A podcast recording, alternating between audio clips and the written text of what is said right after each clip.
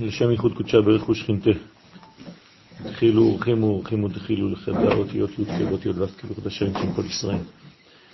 אנחנו נמשיך בעזרת השם בתיקון כ"א, תיקוני זוהר, דף מקורות אצלנו 34.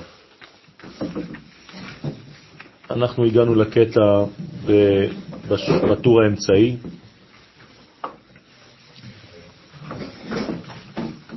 אמרו להם מראה מתניתים, אמרו חכמי הישיבה לרבי שמעון, רבי רבי, כמה תקיפים אבנין וזריקת, כמה חזקות הן האבנים שהן סוד המלכות. אחד משמות המלכות זה אבן. רבי שמעון זרק כמה אבנים, זאת אומרת, ניצוצות של גילוי המלכות. רבי שמעון נמצא בספירת ההוד, ולכן הוא בעצם מזמן ומקדם את המהלך של המלכות. זאת אומרת שכל העניין של רבי שמעון זה לתרגם את הערכים העליונים למציאות מוחשית.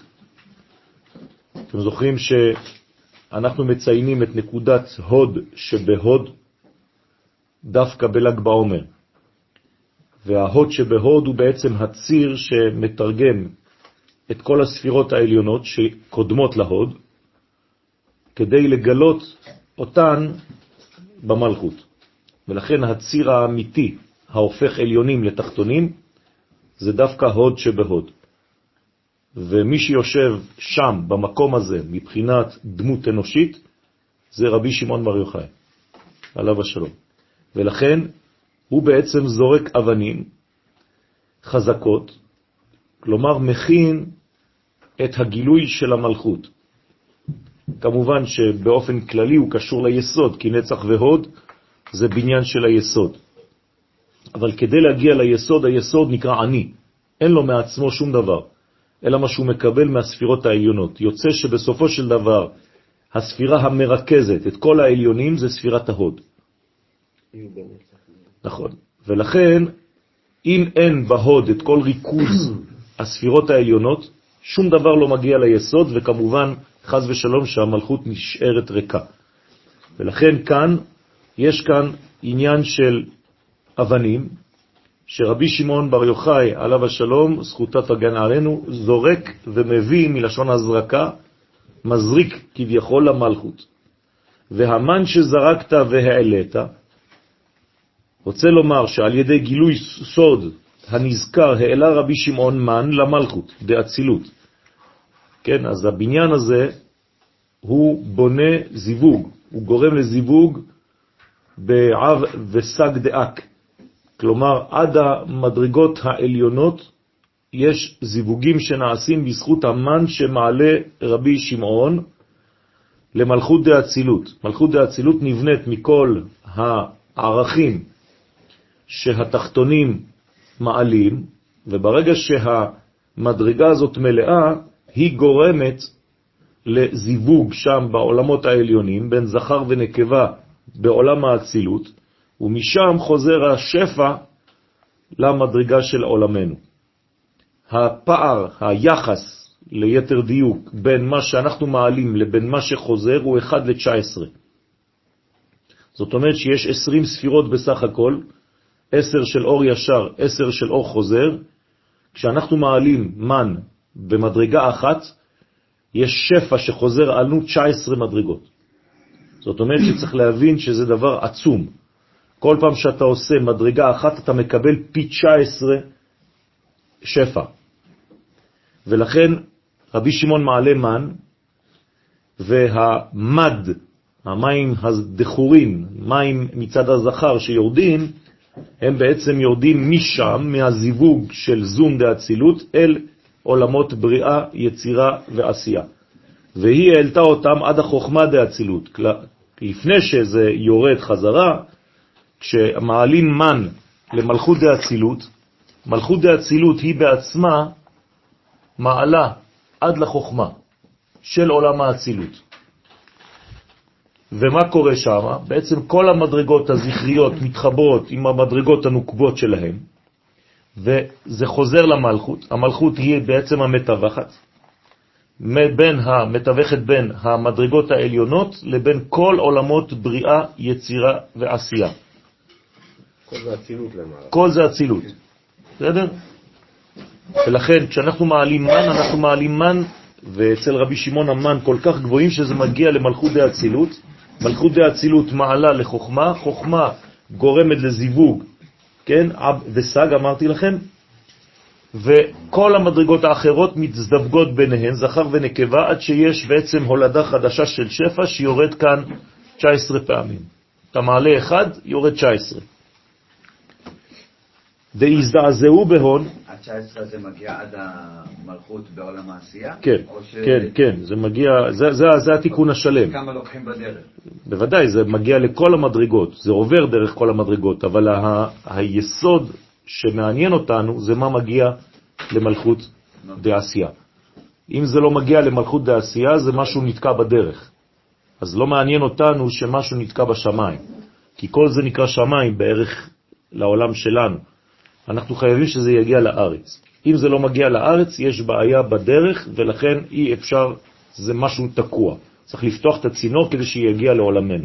במילים אחרות, כל עוד והקדושה העליונה לא מגיעה לאבנים, לחומר של העולם הזה, לא עשינו שום דבר.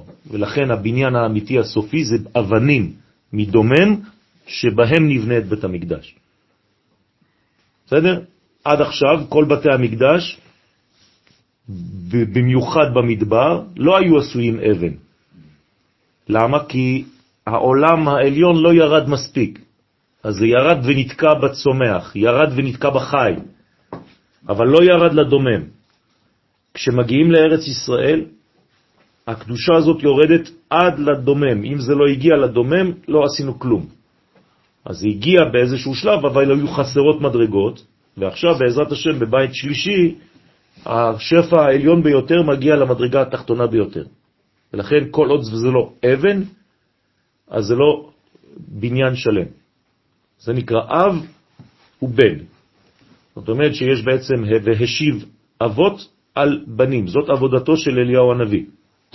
מה זה והשיב אבות על בנים?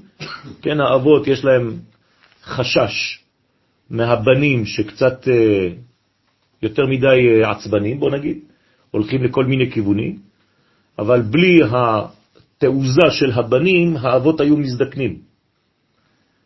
אז והשיב לב אבות על בנים. הבנים יכריחו את האבות להיות קצת יותר אמיצים, אמיצי כוח לאומה, כי האנשים כשמתבגרים, עזוב אותי, אני כבר בגיל 80, אין לי כוח לעשות כלום.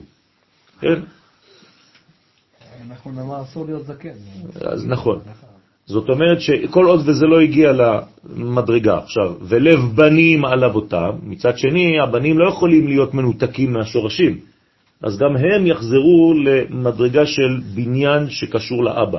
אל תשכח בעצם את היסודות הפנימיים, מוסר אביך. אז כאילו האבן זה השילוב של שניהם ביחד. אז יפה, אז האבן זה השילוב, לכן קוראים לה מלכות. לכן קוראים לה מלכות אבן, כי היא משלבת בין העליונים לבין התחתונים. אבן מה עשו הבונים, בהתחלה אתה לא מבין איך אפשר לחבר אבות ובנים, אתה אומר זה שינוי דרסטי, טוטלי, אי אפשר לחבר אבות ובנים, וברגע שאליהו הנביא בא והשיב לב אבות על בנים ולב בנים על אבותם, זה הנה אנוכי שולח לכם.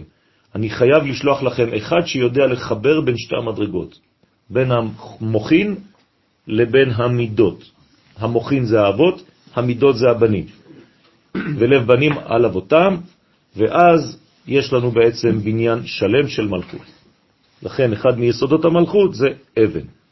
שערי אורה, מסביר שם אחד משמות המלכות, המלכות נקראת אבן. דהזדעזעו בהון שמיה וערה, ולכן מי בעצם מזדעזע? מזדעזעו בהם שמיים וארץ, כלומר כאן יש קונוטציה של שינוי מהותי, שמשהו עכשיו קרה וזעזע את השמיים, נגע בשמיים, כלומר בחלק העליון, וגם בחלק התחתון. אם זה מזעזע רק את הארץ, או מזעזע רק את השמיים בנפרד, שוב פעם, זה לא מעניין אותי. מה שצריך עכשיו זה משהו שיזיז את שתי המדרגות יחד. כי שמיים וארץ זה בעצם כל הבניין השלם. ורוצה לומר שנתעלו בהם זון הנקראים שמיים וארץ, ולכן זה נקרא שזון, זכר ונקבה, שמיים וארץ נקראים זכר ונקבה, הם גם כן זזו. יש תזוזה, יש תנועה, יש בניין של ייחוד כדי להוריד שפע בחזרה לעולם הזה. בזמן שהארץ הייתה טוב ובואו, השמיים לא מסודרים? בוודאי. לכן לא כתוב על השמיים שהם היו בתוהו ובואו. והארץ הייתה תוהו ובואו. אז צריך למה הם, הארץ דווקא היא תוהו ובואו? כי זה הכלי. האור לא משתנה, נכון? השמיים לא משתנים. אני השם לא שניתי. זה, זה לא משתנה. המלכות היא גמישה, לפעמים היא חסרה, לפעמים היא מלאה, כמו הירח. השמש לא, השמש לא משתנה, נכון? זה אותו דבר כאן. לכן הארץ הייתה תוהו ובוהו, ולכן צריך להשלים את המדרגה הזאת מהאורות העליונים האלה, בכלי ראוי כמובן. וחייבן ובעירן ועופין כולהו ברכו, וחיות ובהמות ועופות, שהם סוד, אריה, שור, נשר שבמרכבה הטמעה, כלומר לעומת המרכבה דקדושה, שכוללת גם כן את המדרגות הללו, אז כשמדרגת הקדושה נבנית, מדרגת הקליפה נשברת. בסדר? ולכן כולם בורחים, כל החיות האלה מהצד של השלילה נעלמים. כל אלו הקליפות ברחו מחמת פחדם משם מ"ב. כי שם מ"ב, מה זה השם הזה, אתם זוכרים? זה הוא שמחבר בין, בין העולמות. כל פעם שאנחנו עוברים מעולם לעולם, אנחנו מופיעים את השם הזה, חייבים. הוא מופיע ברמז, בסוד, רק אנחנו לא שמים לב, בקדיש. כל פעם שאתם אומרים קדיש, שאתם שומעים קדיש, עונים אמן על קדיש, זה שם מ"ב. זה שלוש פעמים 14. בסדר? אז זה סוד גדול. לכן אם תספרו את המילים בקדיש, את האותיות בקדיש, אתם תגיעו למספר הזה. והמספר הזה כבר כתבנו עליו והסברנו אותו בכמה פעמים, שזה שם אנה בכוח למשל, אבל לא רק אנה בכוח, הוא מופיע בכל מיני שלבים. אז כל מעבר מעולם לעולם אחר מחייב מעבר דרך שם מ"ב.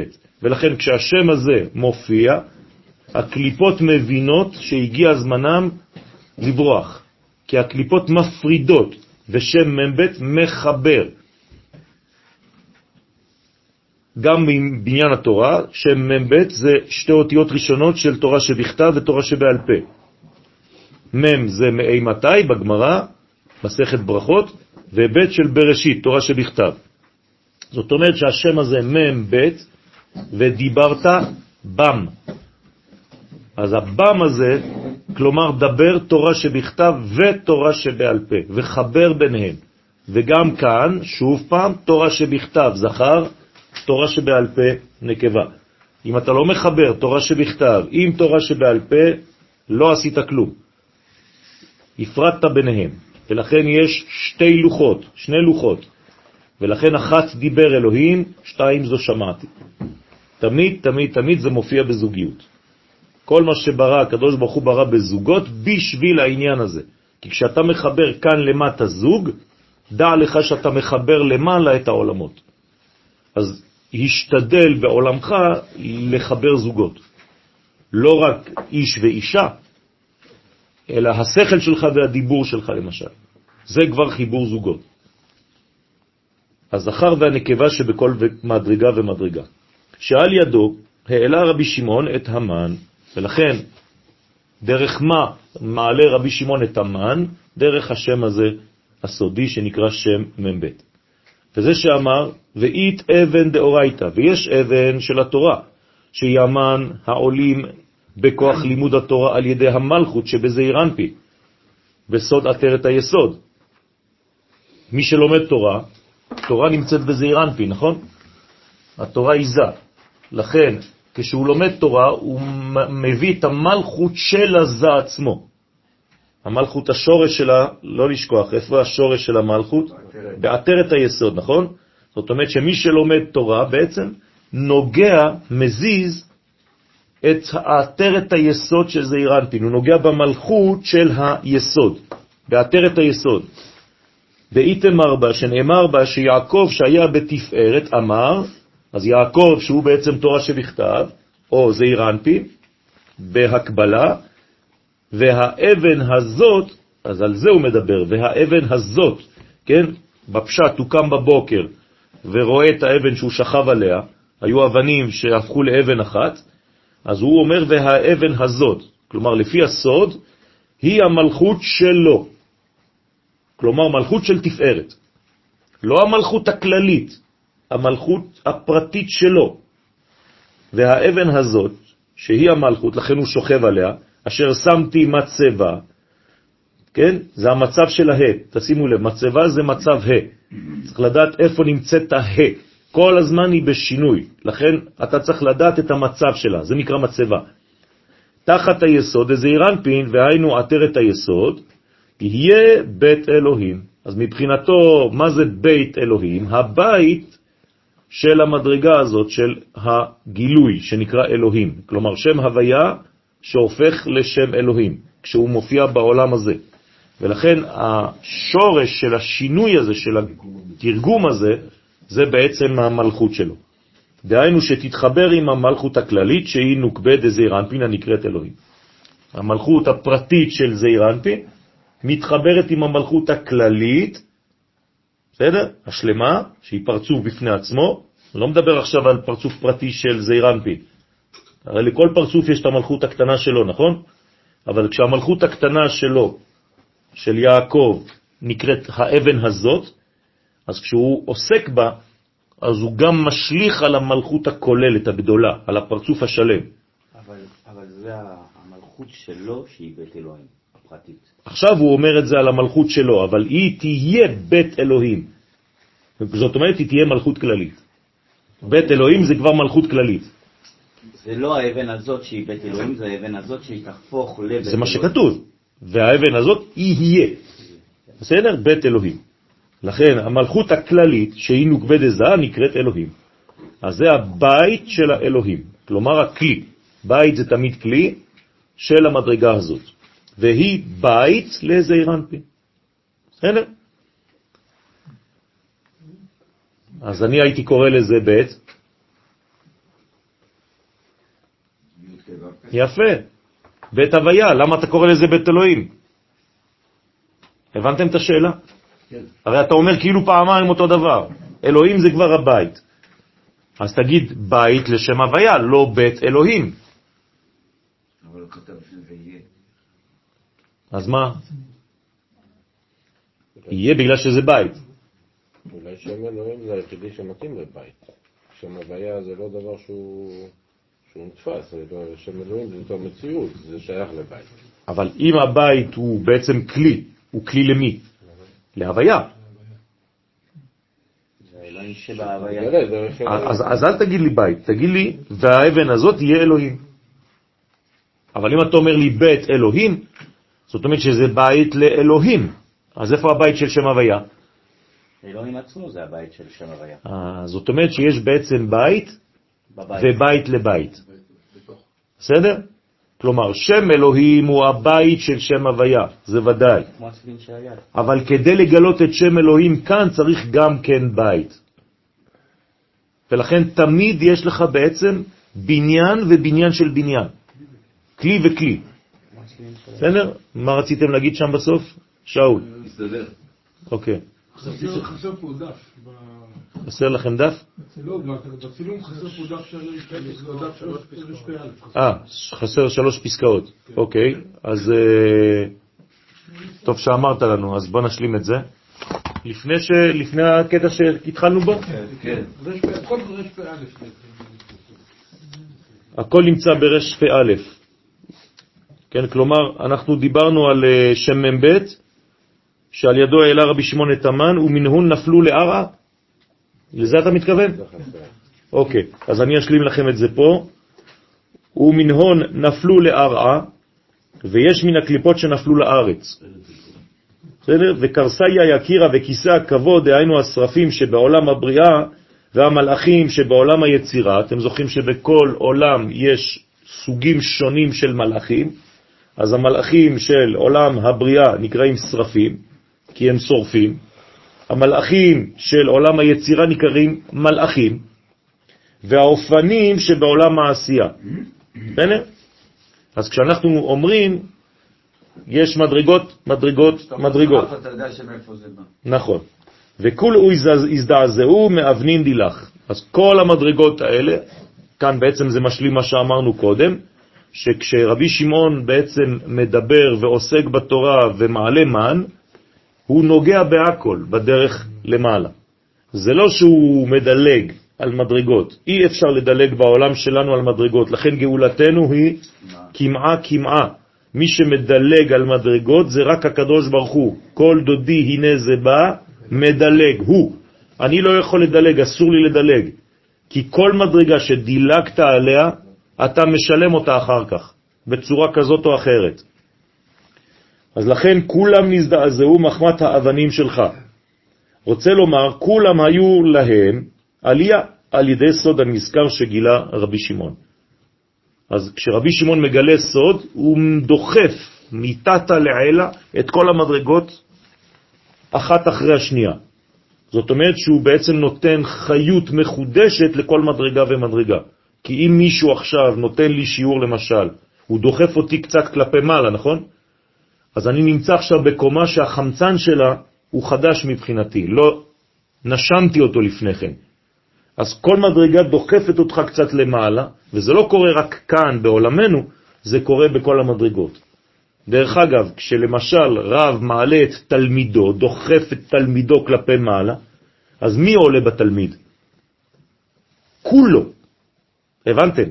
זה לא רק הנפש שלו, המציאות שלו כולה משתנה. אז ככה זה בעצם בעולמות העליונים, כל מדרגה דוחפת בעצם את כל המדרגות כולן.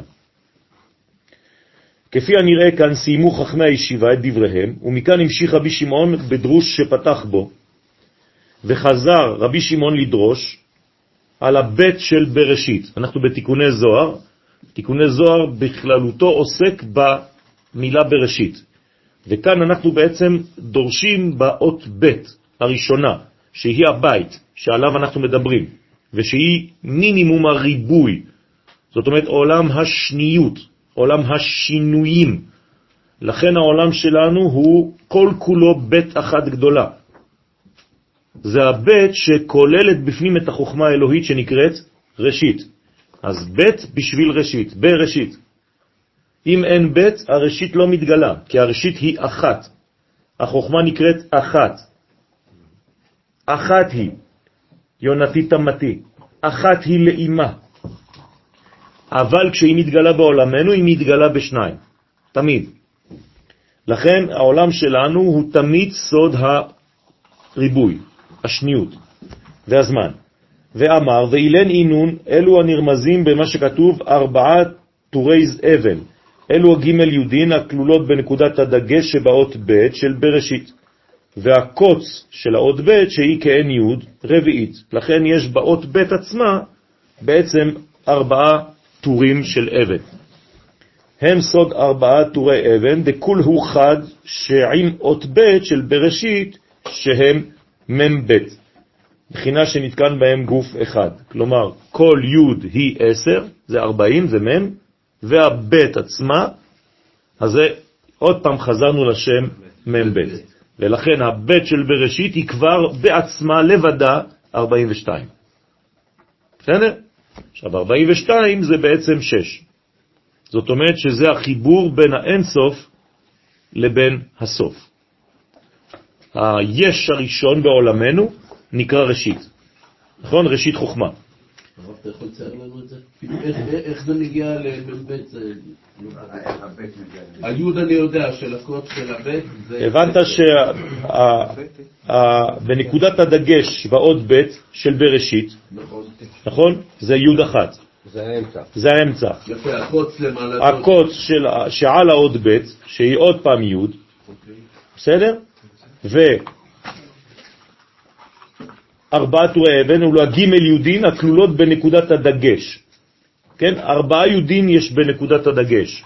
איך יש ארבעה יודין בנקודת הדגש שבאות ב'? נקודה אחת. אה? בדגש זה מה שבתוכה. בדגש, כן. הוא אומר לנו שיש פה בעצם ארבע. ארבעה יהודים. שלוש. אה, למעלה. שלוש ועוד. אתם זוכרים שבוע שעבר ראינו את השלוש האלה, למה?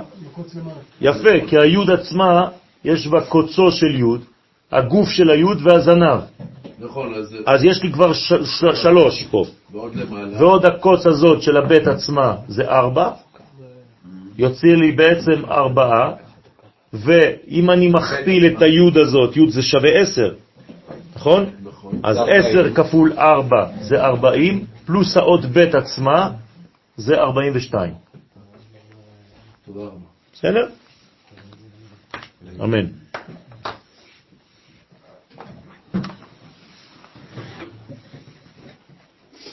אז זה בעצם הבניין של הגוף.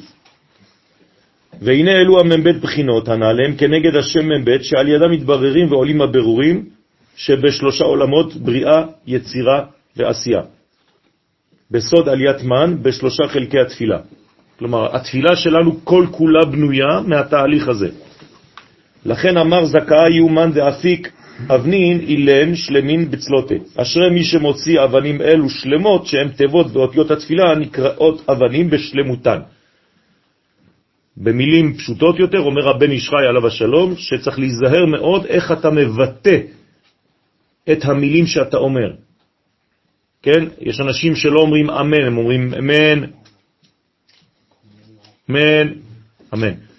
בסדר? או מעריכים, או מקצרים, או בתפילה עצמה. כן? הוא מביא גואל לבני בניהם, למען שמו, באהבה, לא באהבה. ומי כמוך או מי חמוך בעל גבורות ולא בל גבורות, חז ושלום. יש אנשים שלא לא, לא מבינים את, ה, את היסודות האלה, לכן זה קשה מאוד. התגדל, אני שומע מלא אנשים שאומרים התקדל, כן? וכו' וכו' וכו'. זאת אומרת, צריך להיזהר מאוד איך אתה מבטא את הדברים, כי הביטוי של הדברים זה אבנים. האבן חסרה במילה, זה כאילו שמספר אחד במספר טלפון לא נכון. בסדר, כמעט, אז מה? לא, במקום להגיע ליעד אתה מגיע לטול כרם, כן? זה, זה, מספר אחד הפך לך את הכל. ועל ידי זה הוא מעלה מן בתפילתו. אז לכן צריך להיזהר מאוד בתפילה וממש לדייק במילים. בארבע צלוטין עם צלותה דמוסף, בארבע תפילות עם תפילת מוסף, רוצה לומר בכל התפילות של חול ושל שבת ושל ימים טובים. ולכן יש שינויים בתפילה, זה לא תמיד אותה תפילה. למה? כי בעצם הגישה, הדלתות שנפתחות הן דלתות שונות כל פעם. אם אתה לא יודע לפתוח את הדלת הנכונה, אז יש בעיה בזה. אה, לא אני אומר את זה, גם עוד פעם, אני חוזר על שערי אורה, רבי יוסף ג'יקטיליה. אומר שלכל מדרגה ומדרגה יש דלת משלה. ואם אתה דופק בדלת אחרת, אז זה, זה לא אותו דבר. דעליו יתמר, עליהם נאמר, אבנים שלמות תבנה. כלומר, מי זה אבנים שלמות? את מה אנחנו בונים? את המזבח. המזבח חייב להיות באבנים שלמות. והתורה שלנו זה כמו בניין של מזבח, שעליו אני בעצם מקרב את עצמי אל המדרגות העליונות של המציאות. כן, מה אנחנו עושים בקורבן?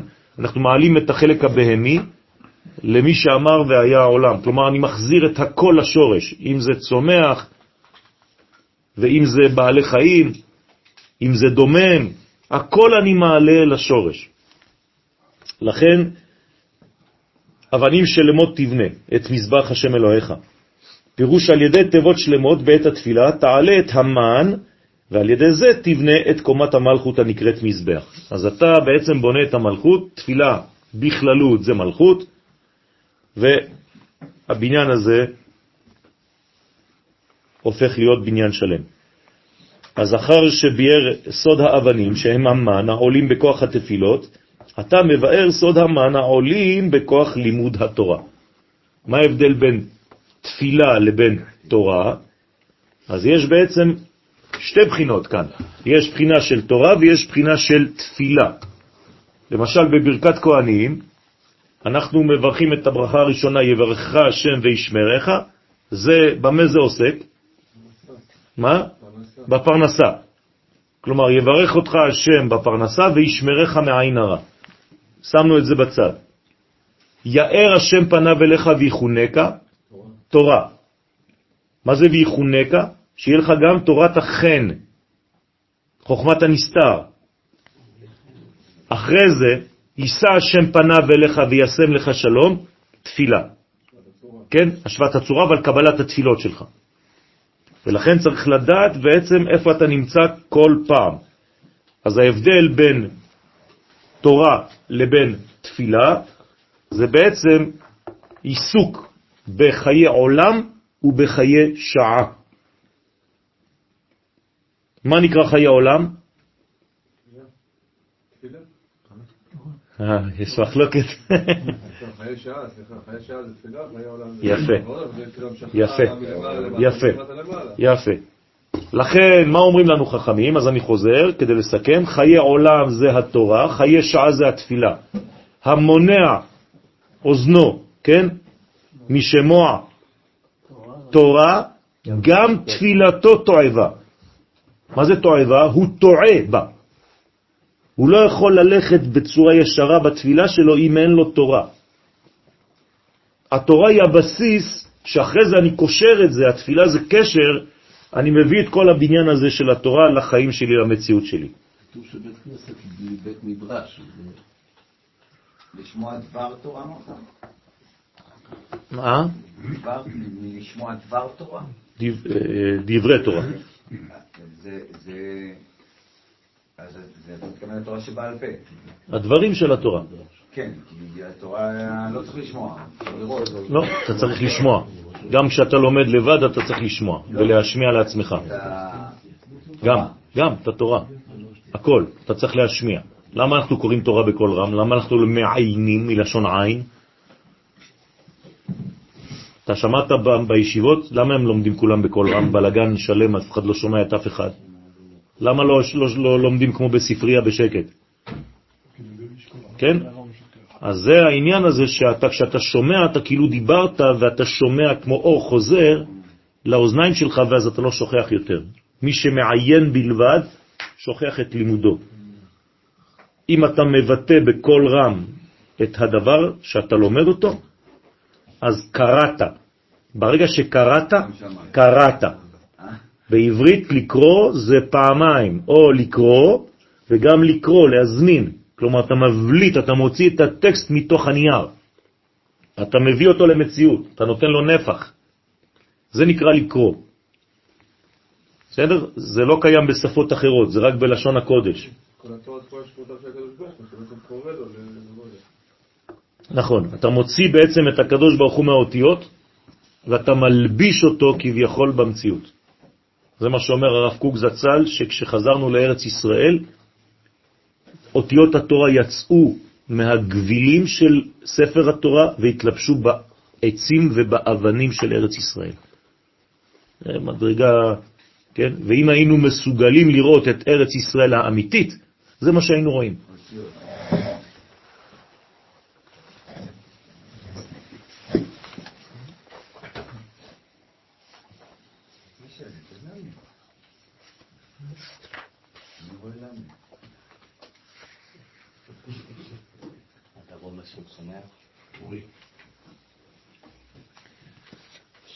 הרב חרל"פ במעייני ישוע, מי שהיה ראוי להיאחז בארץ הקודש וליהנות מרוממות קדושתה וזיו אורה, היה רואה אותה בדמויות אחרות לגמרי ממה שהעין הרגילה מצליחה לראות ולהביט, שכן דמותה האמיתית של ארץ ישראל היא אך ורק צירופי שמותיו של הקדוש ברוך הוא בעולם האצילות.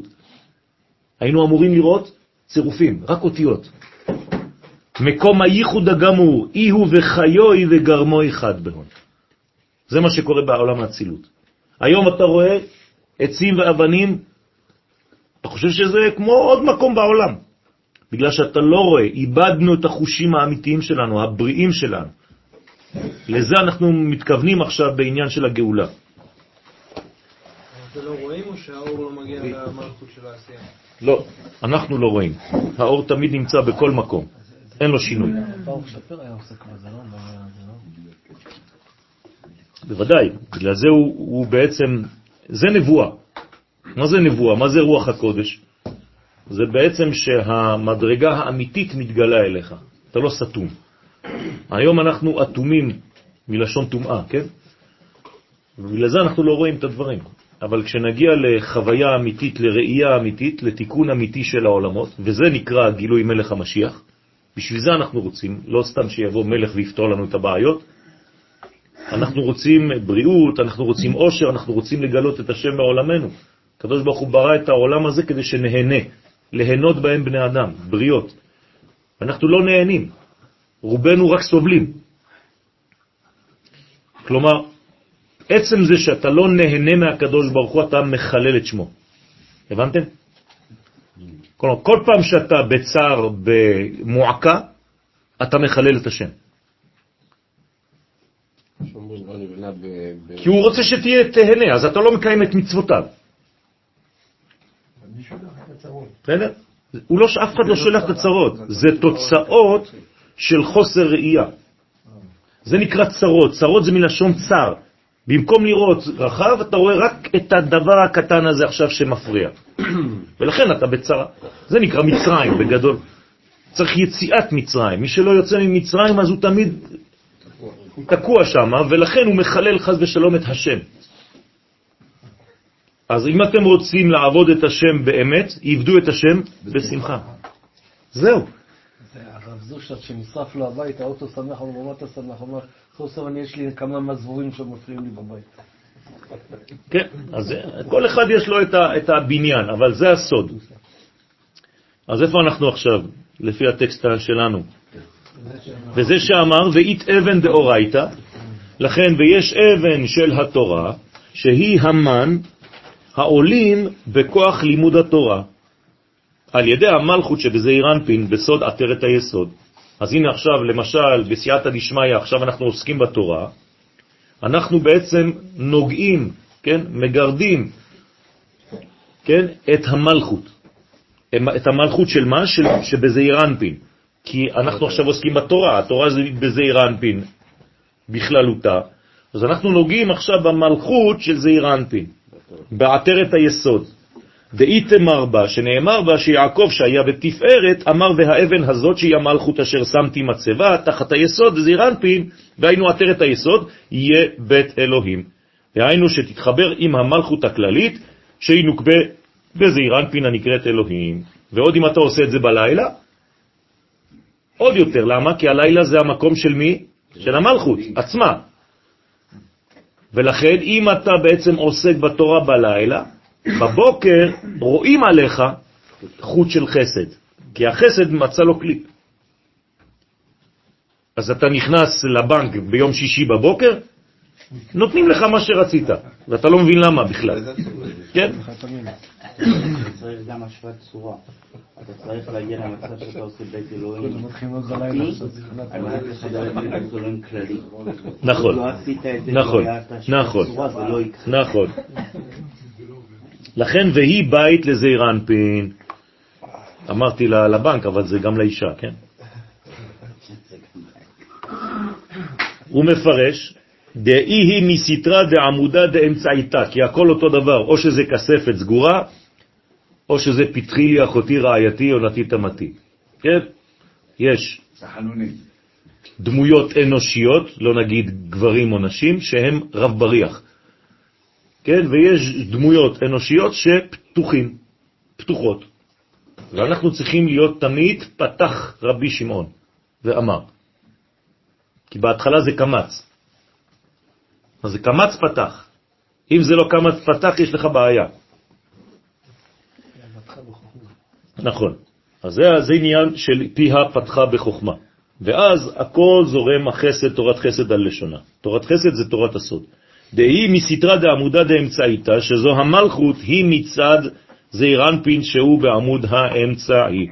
אז אנחנו עכשיו בתורה עוסקים בעמוד האמצעי של המציאות. פירושו של דבר שאנחנו מאזנים את עצמנו בכל התחומים של המציאות. כמה שיותר תלמד תורה ותעסוק בתורה בצורה אמיתית ונכונה ובריאה, כמה שיותר תהפוך לאדם ממוצע, לאדם מאוזן. כי זה החלק האמצעי. אנחנו צריכים מישהו שילמד את זה. אני לא יכול ללמוד לבד בצורה ממוצעת ו... אף פעם אתה לא יכול ללמוד לבד. כן, גם... נו, אז מה החידוש? לא הבנתי. החידוש שאנחנו צריכים שאנשים ילמדו אותנו את זה, שהרבנים, האנשי רוח, יצאו החוצה ו... למה אתה לא רב? אני רב עם אנשים מספיק. אתה לא צריך לריב. גם אתה, עשה לעצמך, עשה את עצמך רב. כלומר, תגיע למדרגה כזאת שאתה יכול ללמוד בחברותה עם מישהו, ואתה יכול ללמד גם. וגם ללמוד. כל אחד מאיתנו הוא גם תלמיד וגם מלמד. אין אחד שהוא רק דבר אחד. אז אתה מצד אחד תלמיד של, מצד שני אתה גם רב של. כן, אבל מה שאני אומר זה שעד שהגעתי לכאן לפני כמה וכמה שנים, למדתי, לפי דעתי, לא משהו אחר, לא נעים, לא. לא מאוזן. אבל עכשיו אתה בריא, כיף לך? וחשבתי שאני לומד, לא חשוב, עכשיו אתה מרגיש טוב? מאוד. השתבח שמו, זהו. אז ברוך השם. אז תעביר את מה שאתה מרגיש עכשיו לאחרים. דאיתם הרבה שנאמר בו, וזאת התורה, כן? זאת המלכות הנקראת זאת. אז תשימו לב, גם כאן הרבה אנשים, גם כן, אני כל הזמן חוזר על העניין הזה, אומרים, ובמיוחד האשכנזים, זאת התורה, כשמרימים את הספר, נכון? בהגבהה, הרבה אנשים אומרים זאת התורה. זה לא נכון לומר ככה. למה אתה מפריד חז ושלום את המלכות מזעיר? ולכן הפסוק אומר, וזאת התורה, אתה חייב את וו החיבור. אם אתה אומר זאת התורה, אתה חז ושלום ניתקת את המלכות מבעלה. אתה בעצם לומד תורה גלותית. ולכן וזאת התורה, זה חיבור. זה כתוב בלם בסידור, זה זאת או זאת? כתוב וזאת, אבל אנשים אומרים זאת. אז בגלות אומרים זאת? וגם אם הם לא יגידו, זה מה, שזה, מה, מה לא, שקורה. אבל זה מה שהם אמורים לעשות שם? זה, מה שאמורים לעשות שם זה וזאת כדי לחזור לפה. לא אמורים לעשות. לא, לא אמורים לעשות. כן? בסדר? אין מה לעשות שם. לכן אנחנו חוזרים לארצנו, ובעזרת השם בונים את מלכות השם כאן. אז היא, כן, שהרב כתב לנו, הצדיק כתב לנו שרוב עם ישראל נמצא עכשיו בארץ הקודש. זהו, זה לא עוד שנה או עוד חודש, זהו. עכשיו הכל משתנה, הכל משתנה רבותיי, גם השמיטה הולכת להיות שמיטה אחרת, צריך פשוט אנשים אמיצים, רבנים אמיצים, שיקחו את זה בידיים עכשיו. כן? יפה. אז מדרגות, אני עכשיו, אני רק זורק לכם באוויר קצת אה, בלונים, שתבינו שקורים שינויים גדולים מאוד. ואנחנו בסייעתא דשמיא עוסקים בשינויים גדולים מאוד עכשיו בעולם. החל מהניסיון בעזרת השם, שהקדוש ברוך הוא יצליח דרכנו לאחד ולשנות. כן, הרב קוק כבר אמר לנו שתהיה מהפכה רוחנית גדולה בארץ ישראל, כשרוב עם ישראל יהיה בארץ. הכל הופך להיות דאורייתא עכשיו. כל מה שאתם עושים עד היום זה מדרבנן, אפילו שמיטה. עכשיו זה דברים אחרים, אבל צריך מישהו שיחליט ובעזרת השם יאמץ את העניין הזה. אז היא שזעיר אנפין הנקרא תורה שבכתב, אשר שם משה. אז מה זה וזאת התורה אשר שם משה? מה שם לנו משה בעצם? זעיר אנפין ומלכות, וזאת התורה אשר שם משה. אם הייתם אומרים זאת התורה אשר שם משה, כלומר משה מה עשה לנו? הפריד לנו בעצם תורה מתורה, חז ושלום. אי אפשר. לכן דאי הוא דיוקנה דילה, כי משה היה צורת זעיר אנפין, רוצה לומר שהיה מושרש בו. מה היה מושרש בו? זעיר אנפין. לכן הוא חייב להתחבר למלכות. אז משה בלי מלכות לא יכול להיכנס לארץ הקודש. ולכן מי זה המלכות של משה? יהושע. בסדר? זה הבחינה המלכותית שלו. אז משה משתמש ביהושע, פני משה כפני חמה, פני יהושע כפני לבנה, ולכן החמה מג... מתגלה דרך הלבנה. אמנם כשאתה רואה את הירח אתה אומר, וואי, זה אני רואה אור של הירח, אבל זה האור של מי?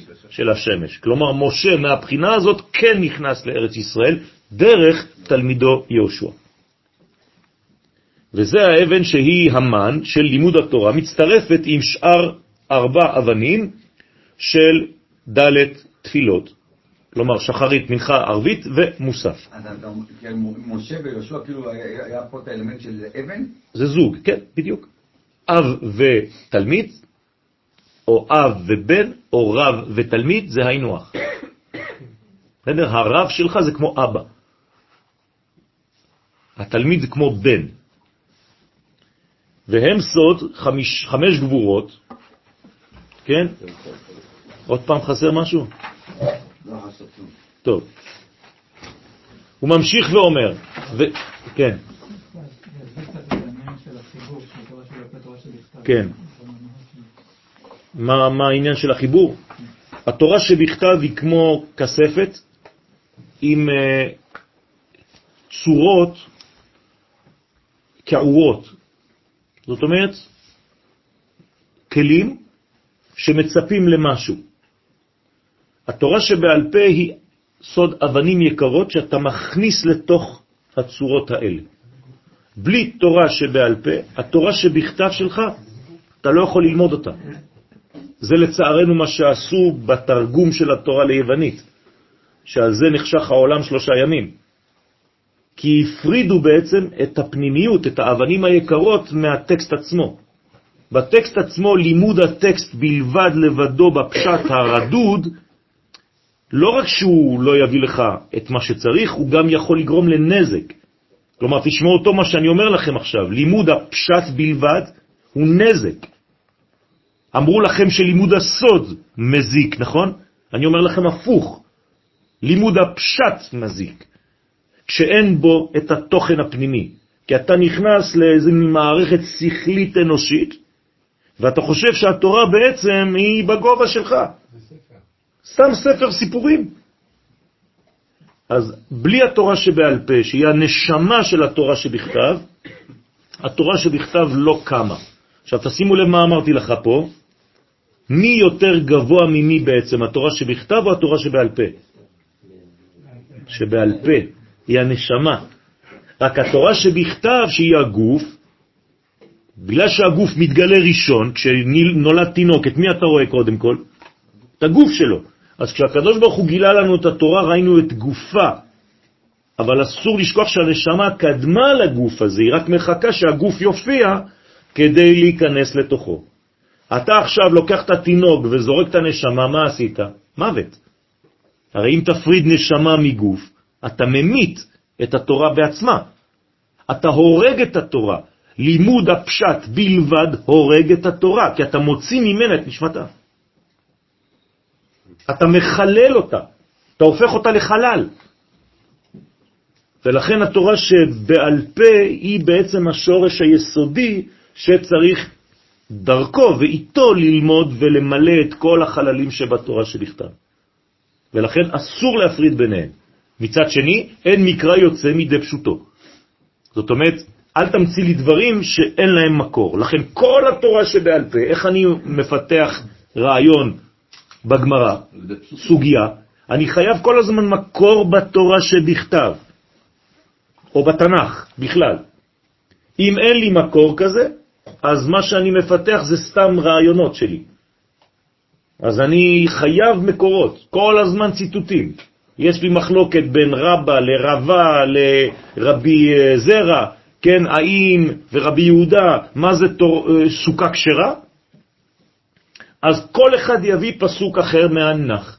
אחד אומר בסוכות תשבו שבעת ימים, כי בסוכות הושבתי את בני ישראל בהוציאי אותם ארץ מצרים. השני יגיד לך, וסוכה תהיה לנו לצל יומם, כן, וכו' וכו', וכל אחד יביא לך מדרגה אחרת, שממנה, הפסוק הזה, הוא מבין את הרעיון של הסוכה. ככה בכל הנושאים. זה בסדר? ואילן אבנין כולהו חד, ואלו האבנים הנזכרים לאל, הם כולם בחינה אחת של עליית המן. מלכות קדישה על ידי המלכות הקדושה. כלומר, מי מעלה, מי עוזר לנו לעלות את המן? המלכות. למה היא עוזרת לנו? כי היא גמישה. הנקבה, יש לה את התכונה הזאת של הגמישות, שהיא מתבטלת, היא תופסת את כל הצורות שתיתן לה. היא יודעת להיות כמו בתולה. שאיש לא ידעה, וכל פעם שאתה כמו פלסטלינה, אתה בונה אותה מחדש ונותן לה צורה חדשה. ולכן היא מאוד מאוד יכולה לעלות עד ראש הרים, אבן מעשו הבונים הייתה לראש פינה. לכן המלכות דקדושה הזאת, היא, כשאתה מעלה מן, היא עוזרת לך, היא לוקחת את זה הלאה. היא היא מסתרה דשמאלה. כדי לעשות את העבודה הזאת, היא חייבת, אותה מלכות, להיות מצד השמאל של המציאות. למה? מצד הגבורה.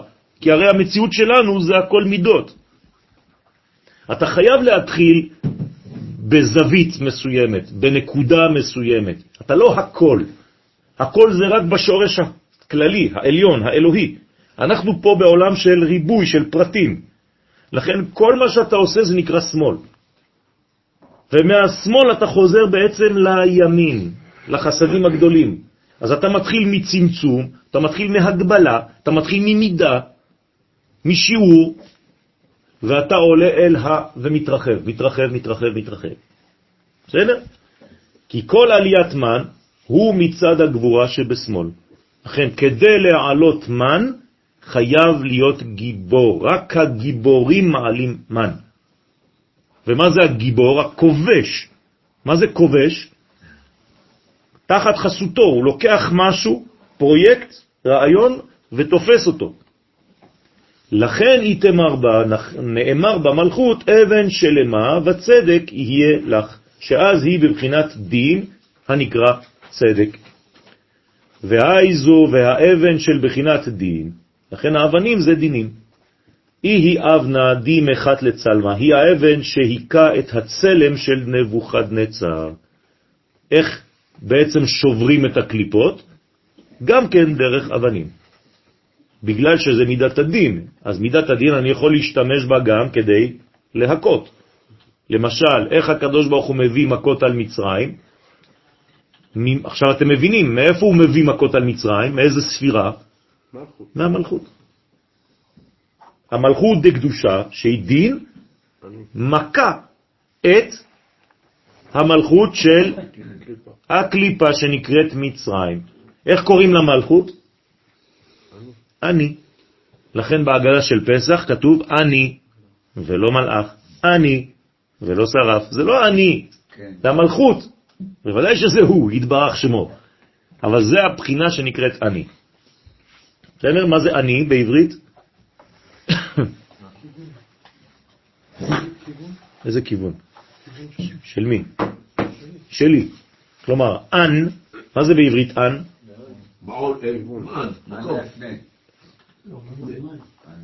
מה זה אן? כשאני אומר לאן. אז מי זה האן הזה? אבל אתה לא יודע עדיין איזה. אם האן הזה הוא שלי, זה נקרא אני. בסדר? איך אומרים אתה? אנט. רק בנון, באמצע תיבה זה נופל, זהו. אבל באמת היית צריך להגיד במקום אתה, אנט. כמו בנט, שאנחנו הופכים לבת. אותו דבר. אז ברגע שאתה אומר אנ שלי זה אני, אז יש כיוון. אז מי זה האן של הקדוש ברוך הוא? המלכות. לכן היא נקראת אני, היא שייכת לו, כי המלכות שלך היא, ולא שלנו. רוצה לומר שהיא בטלה, כן? ביטלה. ביטלה את הקליפה. לכן חייבים לשבור את קליפת מצרים כדי לפ... לפצח את הקליפה הזאת ולשחרר את הניצוצות. כמה ניצוצות יש שם? עשר. כן? בוודאי. זה עשר ספירות, צריך לשחרר את עשר ספירות של הגאולה. אז מתוך עשר מכות משחררים עשר ספירות שבזמנו יהפכו לעשרת הדיברות. דהבת לטור רב ומלאת כל ארעה שנעשית להר גדול, אז אותה מלכות הפכה להיות הר גדול, מלאה, כן, ומלאה כל, את כל הארץ, מלאה את כל הארץ. השתחרר כאילו לביאת המשיח?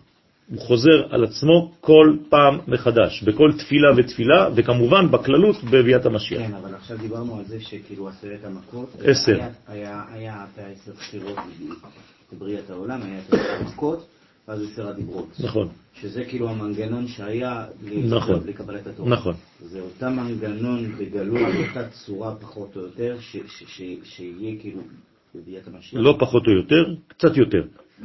זאת אומרת שבמקום לגלות את התורה שבכתב שגילינו ביציאת מצרים, עכשיו אנחנו מגלים את תורת הקבלה. אבל זאת אומרת שלפני זה הולך להיות מכות על. מצרים, כן. עשר מכות. נכון, על הקליפה, על הקליפה העכשווית. ואז יהיה עשר דיברות נכון. חדשות, חדשות. חדשים, ליתר דיוק, של מה? של תורת הסוד. כי כל שלב של גלות מגלה תורה מסוג אחר. ביציאת מצרים גילינו את הפשט, בבבל גילינו את הגמרא, ובגאולה שלנו עכשיו מאדום וישמעאל אנחנו מגלים את תורת הסוד. לכן התורה העיקרית היום שצריך ללמד אותה זה תורת הפנימיות. היא תורתה של ארץ ישראל. ומי שבורח מהתורה הזאת היום, כבורח מן הגאולה. זאת אומרת שעוד פעם, משיח, כביכול, משה משיח יבוא, העם גם כן מסתכל עליו ויגיד לו לא רוצים, כן, יתחילו המכות, יקבלו את זה, ואז יהיה איזה סוג. משהו כזה. כן, משהו כזה. יותר פחות או יותר צריך לשבור את הקליפה, כלומר את קליפת האגו שיש בתוכנו, אנחנו אפילו. אנחנו בעצמנו פוחדים מלומר את הדברים. עד כדי כך שהיום אתה מפחד אפילו לגשת למישהו ולהגיד לו, אתה מוכן לעשות משהו בשביל גילוי מלך המשיח. אתה מפחד לעשות את זה. פרדוקס, אה? היום אתה צריך לגשת בצורה אחרת. אתה מוכן, אתה רוצה שנעשה איזה משהו בשביל השבת, אתה רוצה שנעשה משהו בשביל... דברים שהם באמצע. אבל בשביל הגאולה, בשביל כבוד השם, גילוי השם בעולם, לא, אל תדבר איתי על גאולה. דבר איתי על תפילין, דבר איתי... כן, כן, פוחדים. אז הכל, הכל נשרף שם. אז כולם פוחדים מזה, וגם אנחנו הפכנו להיות פחדנים בעצמנו, ופוחדים לומר את המילים. עד כדי כך. אז זה, זה ממש, אנחנו במצב, ת, תבינו איך השטן הצליח לשלוט על כל המנגנון הזה, ואנחנו צריכים לצאת מכל המועקה הזאת. באמצעות הגבורה. אז זה יפה, אז מה זה הגבורה הזאת? זה חוצפה דעקבתא דמשיחא. אז יש אנשים חוצפנים, קטנים, שיבואו וייתנו איזה בעיטה ככה בתוך כל המנגנון הזה הגדול, ויגידו להם, אבל מי זה הזעתות הזה? מי אלה הקטנים האלה? מה הם עושים עכשיו? מה הם רוצים? היינו בשקט. תן לנו לשמור בשקט, אני מניח תפילין כל בוקר, יש לי קהילה, יש לי זה, מה הוא רוצה? רוצה משיח, עזוב אותי ממשיח. אתה מניח תפילין? זה, זה העניין. כן, מה? שמע, האמת קשה, מה לעשות? רגע, אני אעשה בבקשה לי. עד לפני... אני אמרתי אמרתי לא היה. מושג אה, כזה פשוט שכולם מדברים על משיח. נכון. זה היה בחדר חדרים. היום כל המציאות כולה, כל העולם כולו, מודע ל- כי, כי, למונח. יפה, כי למה? כי פשוט מאוד, זה הזמן. אבל אי אפשר להגיד שמסתירים את זה. מסתירים את זה. מסתירים את זה ברגע שאתה רוצה ממש, דה פקטו, לגשת ולדבר על הנושא, כל הכבישים יחי. בסדר, יכולים להגיד את זה. הכבישים, לא האנשים. לא. לא, זאת הבעיה. כן, יש, לי פה מודל חי, שהיום מתקשר לרבנים גדולים, ואמרו לו, עזוב, תן לנו בשקט, אני כבר הזקן, עזוב אותי. זה לא נקודתי. אנחנו עכשיו אה, ישבנו שעה וחצי ועוד אה, ארבע שעות לפני שבוע כדי להביא את זה, וזה כל כך קשה שאתה לא מבין עד כמה. לדבר על הנושא, אסור לדבר על הנושא, אתה חייב לחפש נושא אחר. עד כדי כך. הנה, אם אתה מדבר על המשיח, אתה סינדרום. זהו, אתה, אתה במחלה נפשית. סינדרום ירושלים. כן, כי אתה... חב"ד זה משהו אחר. משיח שם חב"ד הזה זה משהו אחר. זה הכי קרוב ליהדות. הוא אומר. זה כמו הזוהר, אותו דבר. זה כמו ספר הזוהר. היום לאט לאט זה מגיע, אבל זה עדיין לא פשוט, כן? למה? חוצפה יזגה. יבוא אנשים שיגידו לך, אין להם שום אה, בסיס. בעולם יש יותר פתיחות לזוהר הקדוש. בוודאי, בוודאי, גם למשיח, אבל צריך עכשיו, מאיפה זה בא? מאיזה חוצפה כזאת שבאה ודוחפת את התהליך. גם שם יש לנו אנשים... אני יודע. אנשי האורות, אנחנו לא מאמינים בדרך שלהם, אבל הם עושים תפוצה של אה, ספר הזוהר של בעל הסולם. אני מסכים. אני מסכים, אבל זה מה שאני אומר לך, יש פה קליפה שצריך לשבור אותה. זה נכון, נכון, נכון. עדיין רוב האנשים שמסתכלים עליך, אבל כשאתה מדבר על משיח, אתה לא מדבר על משהו שהוא עכשווי, אתה מדבר על משהו שהוא עתידי בגדר חלום, פרויקט חלום, אשליה, שיש יש שני אפשרויות כשאתה מסתכל על זה. או שאתה חלק מהמשוגעים היפים, שנחמד לראות אותך ואתה נותן, גורם לנו לחייך, או שתשמע, זה לעתיד לבוא. זה לעתיד לבוא, משהו שלעתיד לבוא, זה לא, לא המציאות שלנו, היא לא שייכת למציאות שלנו, היא שייכת לעתיד של המציאות שלנו. ורוב האנשים ככה. צריך להסתכל, וזה באמת מה שקורה בעולם. כל יום נגיד לעתיד לבוא, לעתיד לבוא, אז העתיד לא יבוא. לא, העתיד הוא תמיד בא, אנחנו עכשיו בעתיד. לא, אבל לא כשיהיה. בעתיד, נמשיך להגיד את המשפט. תמיד יש עתיד לעתיד. תמיד יהיה עתיד. אבל מתי העת לעשות? תמיד יהיה עתיד, ותמיד אתה צריך לדעת שמה שהיה סוד אתמול הופך להיות גילוי היום. ומחר יש עוד סוד. יש לי חבר שהולך להתחתן ביום שני בערב. כן? עד היום, כל הסיפור של הזיווגים, גברים, נשים, היה סוד מבחינתו, נכון? לפני החתונה, מה אני צריך לעשות? לגלות לו. מסכן אם הוא ייכנס לחתונה שלו בלי לדעת את הסוד הזה, אז הוא יבוא למחרת, או הוא או אשתו. נכון? אז מה שהיה עד עכשיו מבחינתו איסור, מבחינתו, הופך להיות הכרח, לא רק מותר. ככה זה בדורנו. טוב, על כל פנים האבן הזאת שוברת את הצלם של נבוכדנצר, והיא הופכת להיות להר גדול, כן? ומלאה הארץ דעה את השם, זה הסוד. הוא מפרש, מהי ומלאת כל הרע? מה הכוונת הכתוב שמלאה את כל הארץ, מלאה את כל הארץ, אותה מלכות? אלא בגינה היא תמר, אלא היא המלכות שבשבילה נאמר מלוא כל הארץ כבודו. כלומר, אנחנו צריכים למלא את הארץ מכבודו של הקדוש ברוך הוא. מי זה הכבוד של הקדוש ברוך הוא? המלכות. כמובן שזה עם ישראל מבחינה אה, נפשית, של נפש. זאת אומרת שעם ישראל צריך למלא את הארץ. ממה? מהתוכן האלוהי, הרי בשביל מה נבראנו? תהילתי יספרו, אנחנו רק באנו לספר את תהילתו. אז בשביל זה צריך אומץ. כי לבוא ולספר תהילת השם באומות, צריך אומץ. מי אתה בכלל? מה אתה בא ללמד אותנו? כמה אתם בכלל? אתה הכי הקטן, הכי קטן, אתה בא לעשות לנו שיעורים? נכון. אתה לוקח בעלות לא רק על הבורא, על ההיסטוריה האנושית, על הכל. מה, אתה חושב שאתה אתה בכור? כן, בני בכורי ישראל. זה לא פשוט, רבותיי. עד היום, כן, כל הצבעה באו"ם זה נגד זה. בגדול, בעומק זה נגד זה. זה לא עניין של טריטוריות, תשכחו מזה. בגרמניה לא רצינו שום טריטוריה, הכניסו אותנו לתנורים. אז אל תחשבו ואל תיפלו גם אתם במלכודת שמדובר פה בשטחים ושלום. זה לא קשור לשטחים בכלל. זה עניין של מי הולך להיות המנהיג של ההיסטוריה, של קודשא בריחו. הרי כל העולם הזה זה רק זירה אחת גדולה של הופעתו התברך. מה אנחנו פה? כן, כן, זה היסטריה. ככה אומר הרב קוק.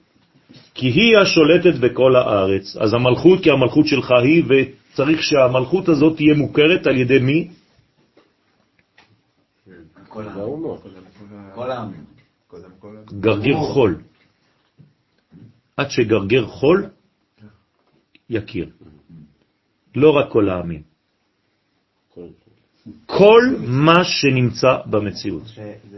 בסדר? הגרגרים של החול ישתנו, ישנו צורה. הם יכירו. אתם שומעים את זה? כל נקודת חול תכיר בזה. זה הבטחה אלוהית.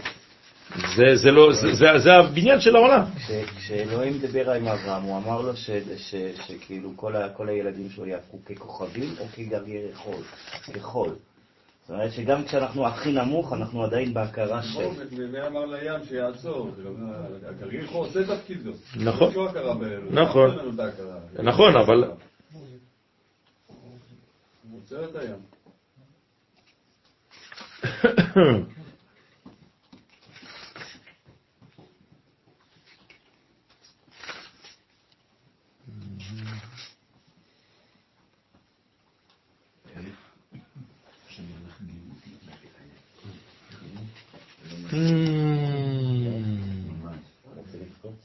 לא, לא, מה קשור? הם לא צוחקים אז בוכים? אין ביניים. אין הפה יכול לבטא ואין המוח יכול להשיג את הגדולה שתתגלה אז, ואפילו של גרגר חול יחידי שיגדל בעתיד. כל הפליאות והחוכמה שעמל העולם מראשית התהוות העולם על ידי הרחבת החוכמות ועל ידי ההבחנות והניסיונות, אין להם ערך ושוויון למה שיתחדש ויתגלה על ידי הבריאה היותר קטנה שבבריאה. נלאה השכל להקיף את גודל השינוי שישיג כל נמצא בהוויה לעת השחרור העתיד לבוא. ואם כל כך גדולה תהיה הבריאה היותר קטנה, כל שכן שאין שיעור להשגת שאר היצורים ועלייתם, ועל אחת כמה וכמה עלייתם של ישראל, עם קודשו. זאת אומרת, הכל יידחף למעלה. זה מדרגות עליונות. גאולה לכל העולמים. הרב חרלה, פרק י"א.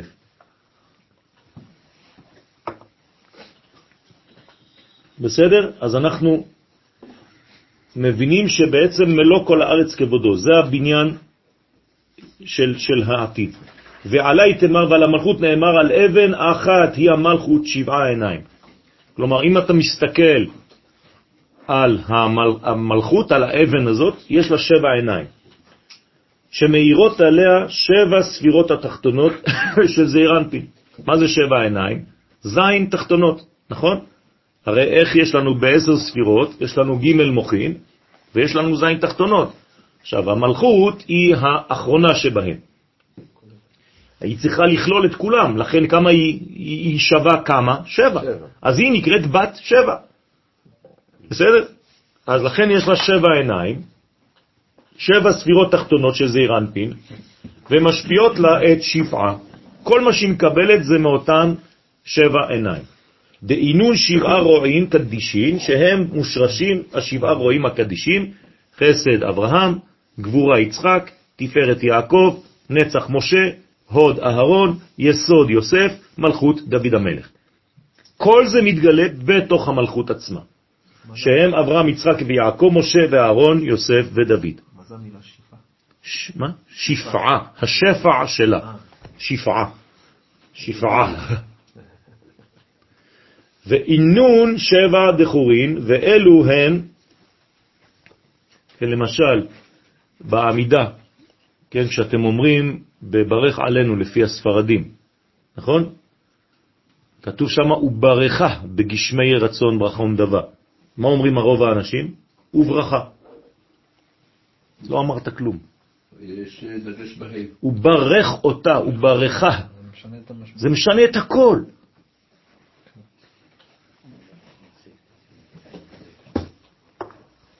ואלו הם שבע ספירות זכרים של זעיר אנפין.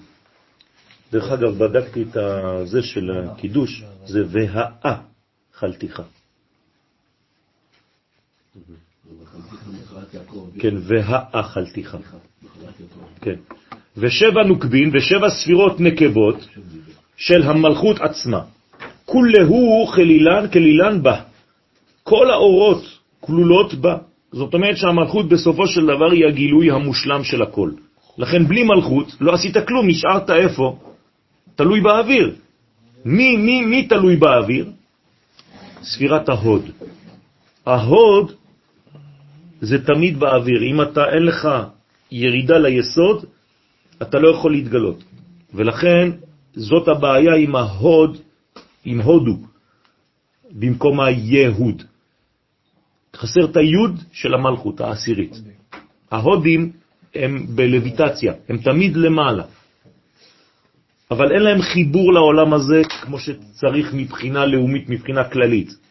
לכן הם הביאו אורות לעולם, אבל זה אורות שאם אתה לא יודע לשלוף משם את התמצית של הקודש, אתה חז ושלום יכול ללכת לאיבוד בעולמות של, כן, של מדרגות עליונות. אבל שאין להם שורש, אין להם כאן נטייה, אין להם בניין. והארון זה שמצליח לחבר... לא הארון, הארון הוא ההוד, אבל בתוך ההוד צריך שיהיה הוד שבהוד, וזה רבי שמעון בר יוחאי. זה הזוהר. כאילו כל ספירה של הצדדים, אין להם בסיס, כאילו, יש להם רק עליון וצריך את האמצעי כדי... כן, אבל גם באמצע צריך שיהיה ירידה. כן, המשכיות, אבל זה, אז, אז זה התפקיד של המלכות. של- זה המלכות. זה, זה, זה המלכות של כל, כל ספירה של בספירה להעביר אל הספירה הבאה. נכון. כלומר, יש לך בעצם כתר, דעת, תפארת, יסוד. עד פה אתה דתי. כדתי. אם אין לך מלכות, אתה רק דתי. תיזהר. המלכות היא סוגרת את הבניין הזה, אם לא, לא עשית כלום. ורזה דמילה, וסוד הדבר נרמז במה שכתוב שבעה ושבעה מוצקות, כנגד שבע ספירות של זעיר אנפין. זה בעצם מה שיש לנו במנורה של בית המקדש. למה יש שבעה קנים? זה העניין של המלכות. המלכות היא בעצם המנורה הזאת של בית המקדש. אז לכן, כנגד שבע ספירות של זעיר אנפין ושבע ספירות של המלכות המשפיעות את השפע לתחתונים. הוא ממשיך ואומר, והי אבן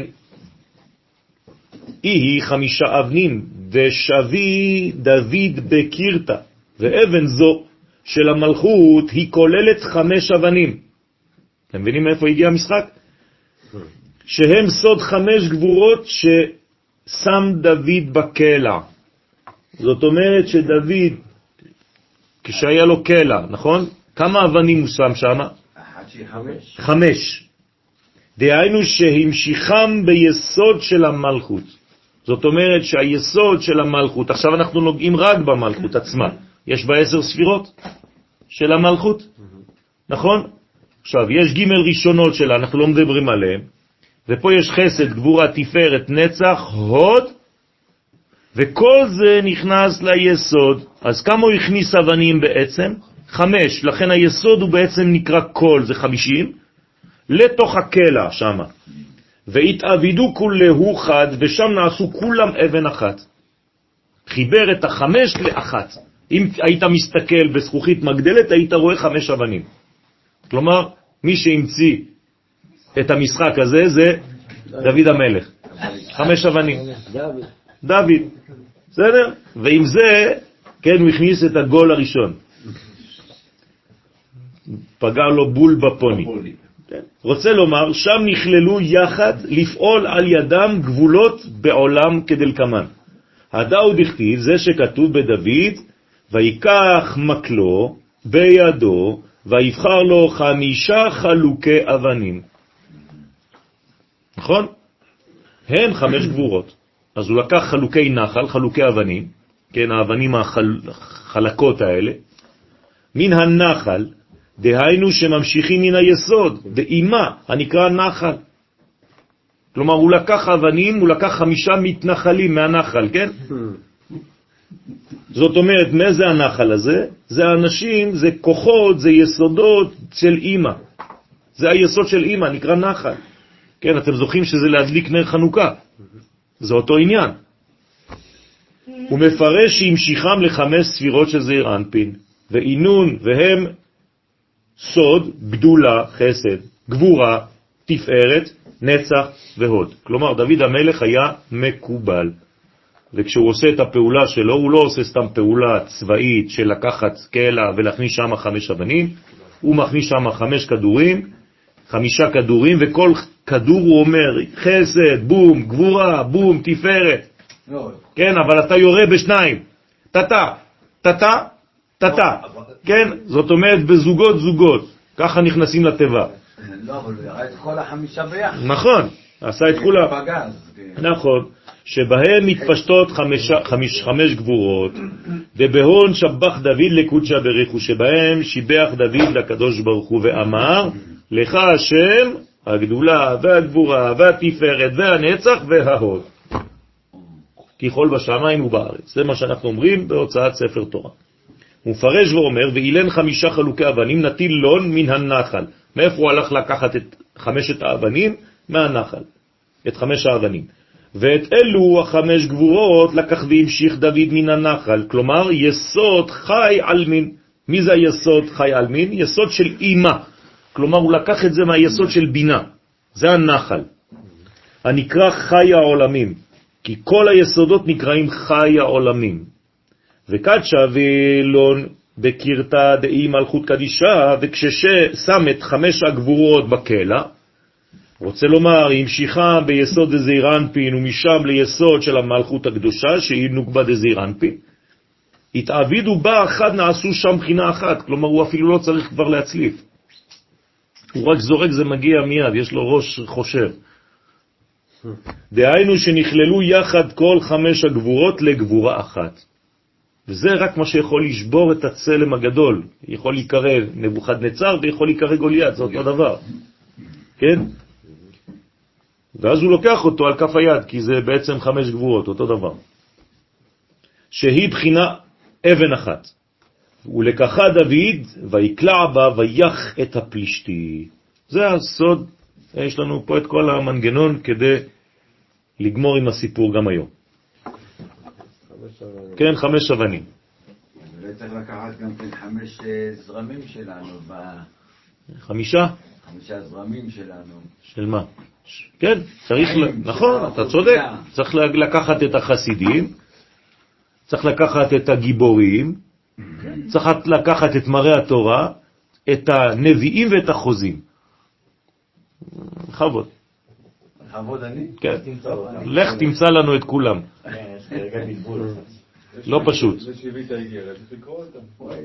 הנה הרב גרוסמן צריך ללכת רק לקחת לנו אחד, כבר אה, יש לו עבודה מעל הראש. הוא לא יודע מאיפה להתחיל אפילו. אבל בסייעתא דשמיא, הקדוש ברוך הוא יברך אותך, שתמצא חן ושכל טוב בעזרת השם לעזור לגאולה הקרובה והשלמה. וטבע במצחד פלישתאה וקטיל לה. ובזה הוא בעצם הוא פגע בפלישתי, במצח, כי למה צריך לגעת במצח? כי שם זה, זה האנטיתזה של המשיח. נכון? אנחנו מסתכלים במצח, המצח זה צמח, צמח זה המשיח, זה מלך המשיח. כלומר, כל עוד וגוליית נמצא, אי אפשר שתי מלכויות, או מלכות דקדושה או מלכות דקליפה. לכן עכשיו צריך להחזיר את המלכות דקדושה. זה נכון, אז צריך לשבור את כל הדמיונות האלה, כן? בסדר? לקלף את התפוז, ובתוך התפוז ילד ישן. זה מלך המשיח. את צמח דוד עבדך תצמיח. מה? נכון, כן. וקטילה, הרב, כן. לפני כן דיברנו שרש"י קורא להם קום רע ימיהם, נקום דוד ותגן על ה... כן, נכון, הוא מזמין את כל הגבורות האלה. שם דיברנו על קלע של שלוש אבנים, הסגול, נכון, ודיברנו על השם, שם השם משה. נכון. נכון. אז, אז, אז השלוש זה השלוש ראשונות, ועכשיו ירדנו למדרגה, אז אתה זוכר שזה היה סגולטה, נכון? היה ארבע, נכון? אחד היה בתוך הקרע. כן, אבל זה היה סגולטה עדיין. הסגולטה זה בכתר, זה ג' ראשונות. אתם רואים שהסגולטה פה? נכון. אחרי זה הוא הזמין בעצם את כולם, כלומר בעצם הוא בנה מערכת של עשר ספירות. זה מה שבעצם אנחנו אמורים לעשות היום כדי לחסל את כל הקומה השלמה של החיצוניות. בסדר? זה הבניין. אז לכן הוא מסביר לנו בתהליך מה הוא עושה. קודם כל הוא מזמין את הג' ראשונות, כי בלי זה אין מוחים, ואחרי זה הוא בונה את הזין תחתונות, שזה כלים כדי לקבל את האור הזה, ועם כל זה הוא בעצם בונה מנגנון אחד של גבורה כדי לחסל את האויב. וקטילה. ואחרי זה מה? כבר מת, חתך לו את הראש. יש בעיה עם זה? שאלת שבוע שעבר. כן? יש בעיה עם זה או לא? כבר מת, מה אתה עדיין עושה לו? זה, זה כבר... אה, לא. אה? פעם היית חייב לקחות את הראש שלה. הוא איבד כבר את צלמו. טוב. ותתבע האבן במצחו של הפלישתי והרגה אותו. כמו שכתוב, כן? הוא מטבע האבן במצחו, כן? ויח את הפלישתי וימיתם. אז זה הבניין האמיתי, אסור לחזור לפני שסיימנו את העבודה. ולא אשוב עד כלותם. היום אנחנו כל הזמן עוצרים את המלחמות באמצע, תמיד. בגלל שכל הזמן יש איזה, פתאום כולם מתעוררים ואומרים לנו ועושים לנו, אז אחרי שבוע של מלחמה, קודם כל ירו עלינו טוב טוב טוב, ברגע שאנחנו מתחילים להתגבר, זהו, כל העולם, הפגנות, צריך להפסיק. דיברנו על ברכת הכהנים, כן. ואמרנו שהברכה הראשונה זה פרנסה, כן, אחרי כן תורה, ואחרי כן תפילה. לא דיברנו על הסוף, ועשה לך שלום מה זה. אז זה, זה השלמות של הכל. זה הבניין השלם של הכל. זה נקרא שלום. שלום זה יסוד. יסוד זה מחבר. וישם לך שלום, שים שלום. מה זה שים שלום? זיווג. בעמידה, כשאנחנו מגיעים לשים שלום בכוונות, כן, בכוונות הרשש, בכוונות האריזל, בכוונות הבעל שם טוב, לא חשוב, בכוונות הרמח"ל, כולם. בשים שלום יש זיווג בין זעירנפין למלכות. אז שים שלום וישם לך שלום זה אותו דבר. אז אני- אז למעשה בשלום אני מחבר את התורה. תור- את, את, ה, את הפרנסה, את התורה ואת התפילה. או, זה- תודה. כן, ימין, שמאל ואמצע, כן, פסוקים. פסוקים. ויחזק דוד מן הפלישתי בקלע ובאבן, ויח את הפלישתים, וימיתם. כן. אחרי האבן ביד דוד. לפני זה כתוב, וישלח דוד את ידו אל הכלא, ויקח משם אבן, ויקלע, ויח את הפלישתי אל מצחו, ותתבע האבן במצחו, ויפול על פניו. נכון. זה השלב. אחר כך הוא הולך. עוד לא מת. הוא לומד, הוא יורד על פניו, כש- כשזה מפה בעצם הביטוי, על הפנים. נכון, נכון. מה זה שהוא נפל על פניו? זאת אומרת שהוא בעצם, הפנים שלו נופלות. למה לא? כי הוא בעצם כל, כל כולו אחוריים. אז הקליפה אין לה פנים, אז היא חייבת ליפול על הפנים. אומרים שלחסוך לדוד המלך. כן, עוד ללכת עוד כמה מטרים. לפי הפשט. הוא היה כל כך, ענק, שאם הוא היה נופל רחוק, היה מתרחק עוד מדוד, היה צריך לרוץ. במיוחד הוא בכלל עם דוד, שהוא בא, הוא לא היה בכלל בסיפור, פתאום הוא הגיע. נכון. מי זה הבן אדם הזה שהגיע? הוא בא להביא אוכל, כן, זה... להביא אוכל לחיילים. לא סתם.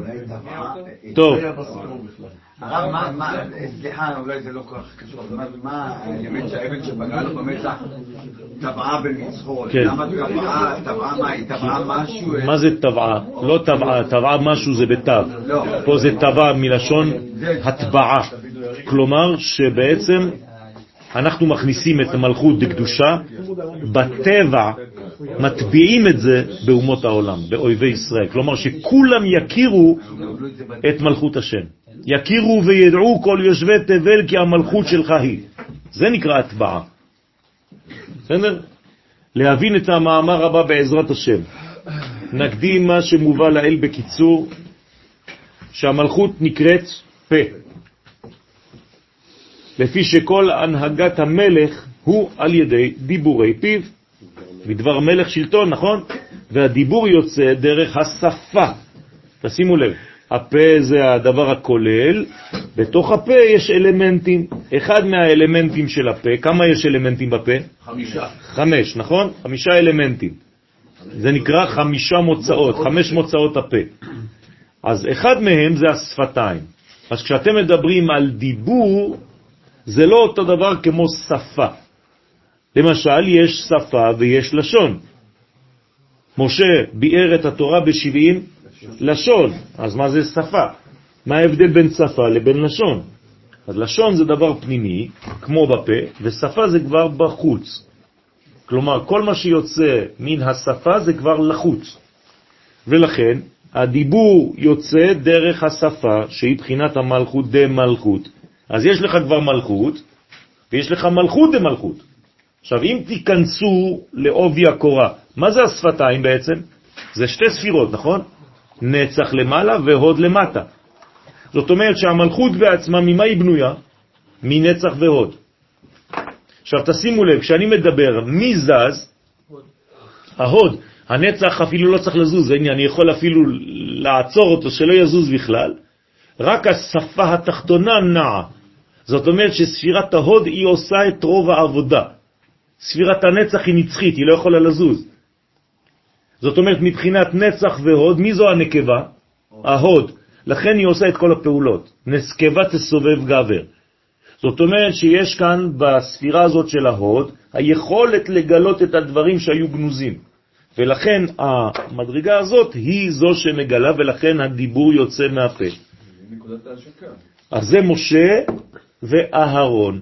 אז היא נקודת ההשקה בין העליונים לתחתונים. אתה תהיה לו לאלוהים, זה משה, והוא, אהרון, יהיה לך לפה. בסדר? ולכן זה חשוב מאוד להבין את זה עכשיו. למה? כי עוד מעט נבין שבלי הגילוי בפה, אז המלכות שהיא נקראת מלכות פה, תורה שבעל פה, אז אתה לא מגלה את מלכות השם, אז לא עשית את העבודה. אז לכן מבחינת המלכות די קדושה, שזה שכינה. אז יש לנו פה מושגים שאנחנו נפגשים איתם, שכינה מצד אחד, פה מצד שני, שפה מצד שלישי, ולאט לאט מלכות בכללות. לפי שהיא שוכנת בתחתונים וכל פעולות המלכות נעשות על ידיה. כן, השכינה.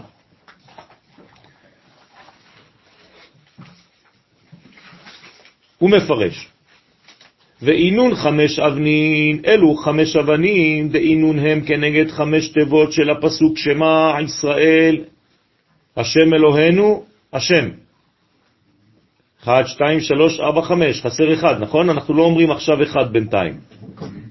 זאת אומרת שהפסוק כאן מתייחס לחמש מילים, שהם כנגד חמש גבורות. שמע ישראל, השם אלוהינו, השם.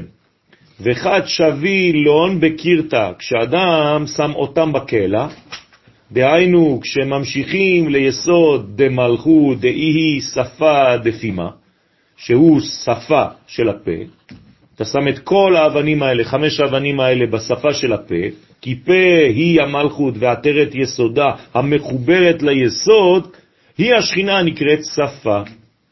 צריך, אז מה אתה צריך לעשות? צריך למעבד לון, בא כולהו אחד. שם, בתוך הקלע, צריך לעשות שם את כל החמש גבורות לגבורה אחת, כוללת. במילים אחרות, כשאתה יוצא למלחמה נגד האויב, אתה צריך לצאת אחד, למרות שאתה חמש.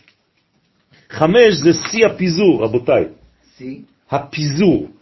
הרי זה ארבע רוחות השמיים, והנקודה שהיא התקווה שיום אחד נחזור.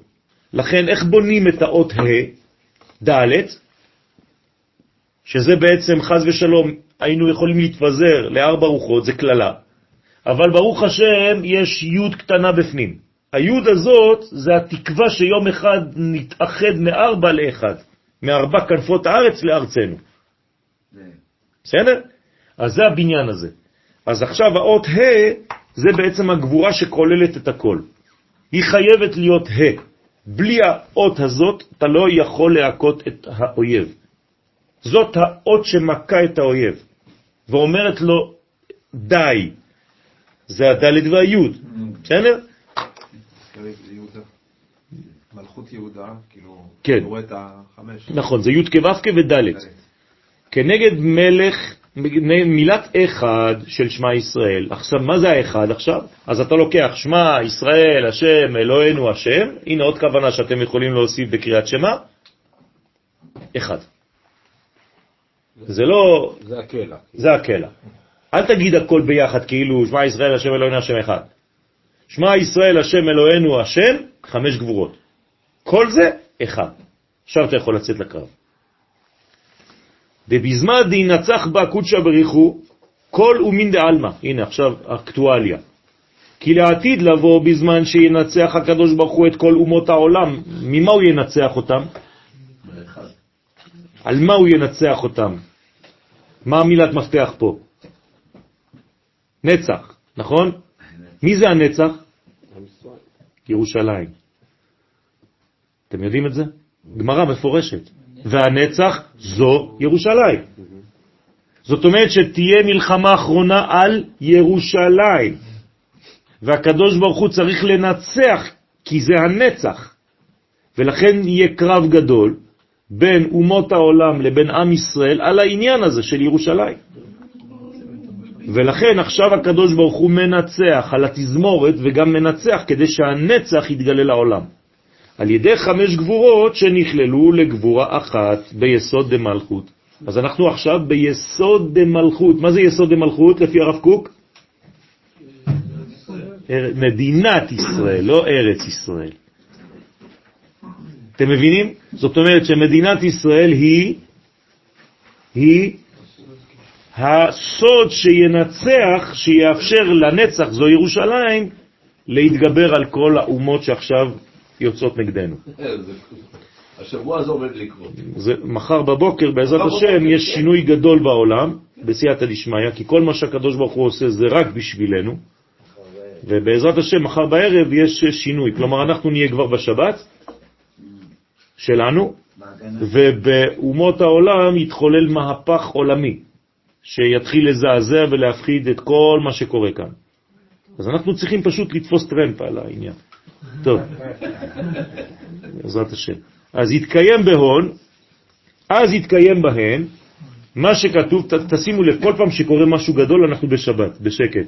עושים את הקידוש וקוראים דברים, ואחרי זה אתה פתאום במוצאי שבת, כל החדשות, שמעת מה קרה, שמעת, תמיד מוצאי שבת אתה מפחד, מה, מה עוד קרה? מה שכתוב, כי אז אהפוך אל עמים שפה ברורה. הנה, כולם מדברים שפה ברורה בסוף, לקרוא כולם בשם השם. כולם יגידו י' כו' לעובדו שכם אחד. כן, גם שכם, תחזור אלינו. כולם יחזרו למדרגה הזאת, להבין ולהכיר. עכשיו, זה לא שם אלוהים, זה שם הוויה פה, תשימו לב. זאת אומרת שזו כבר הכרה מלאה, הכרה גדולה מאוד. בהתחלה הם לא מכירים. מי השם, אומר פרעה ליוסף, אשר אשמע בקולו, למשה. הוא אמר שמי זה השם שלו. כן? בסדר, אתה כבר אה, בתורת הסוד.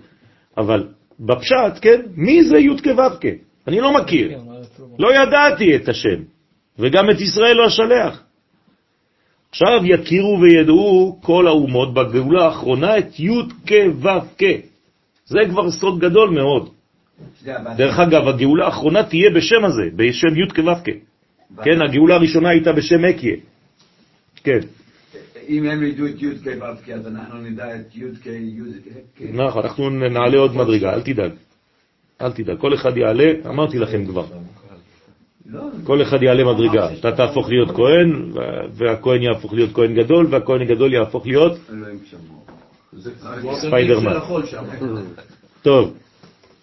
הוא מפרש, והשפה ודאי דה שכינה, כי שפה היא ודאי שכינה. הכל בסדר? קר לכם? לא. אז תדליקו. אני רואה שכולם זזים אה, מכל ה... השפה היא ודאי שכינה, שהיא השפה. למה קוראים לה שפה? מה זה שפה? לא. שפה זה כבר קצה, זה כבר השלב, כן? איך קוראים ל, שפת הצור, שפת הבריכה. ליציאה של הבית, לפתח הבית? מפתן, נכון? זאת אומרת שבעצם השפה זה מדרגה שהיא אחרונה. אחרי זה זה כבר החוצה.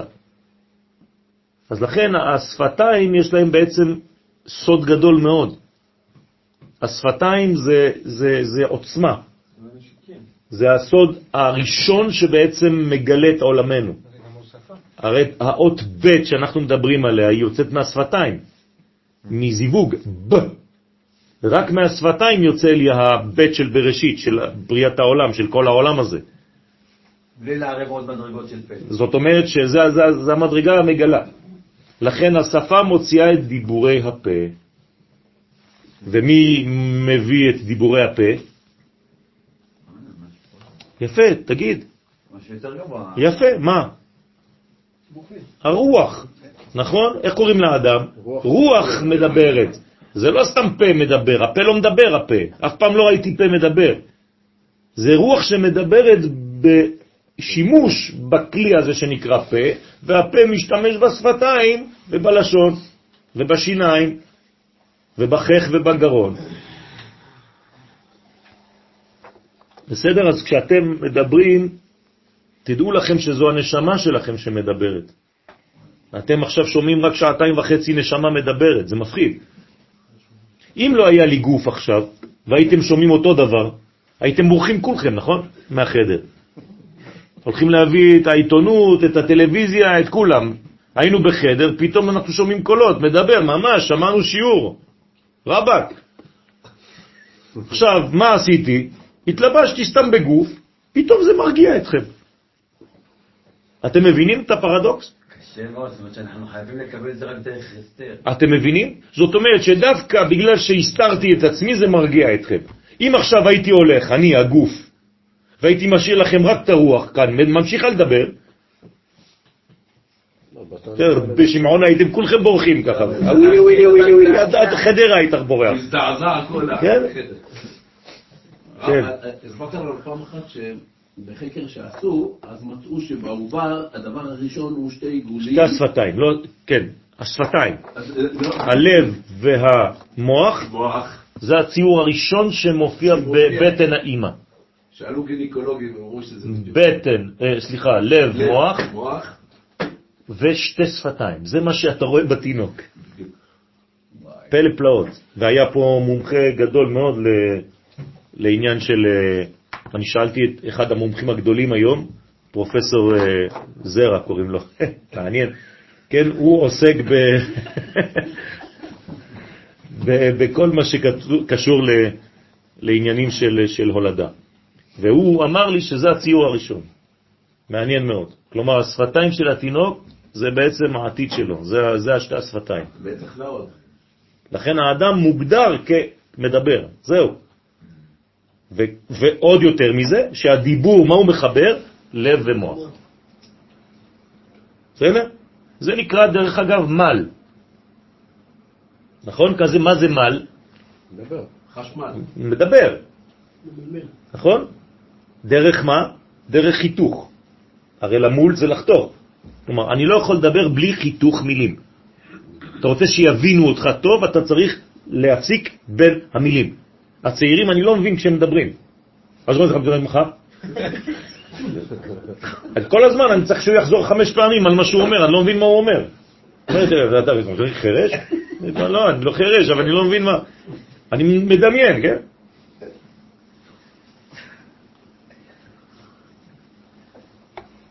אז חיתוך המילים זה הדבר החשוב ביותר.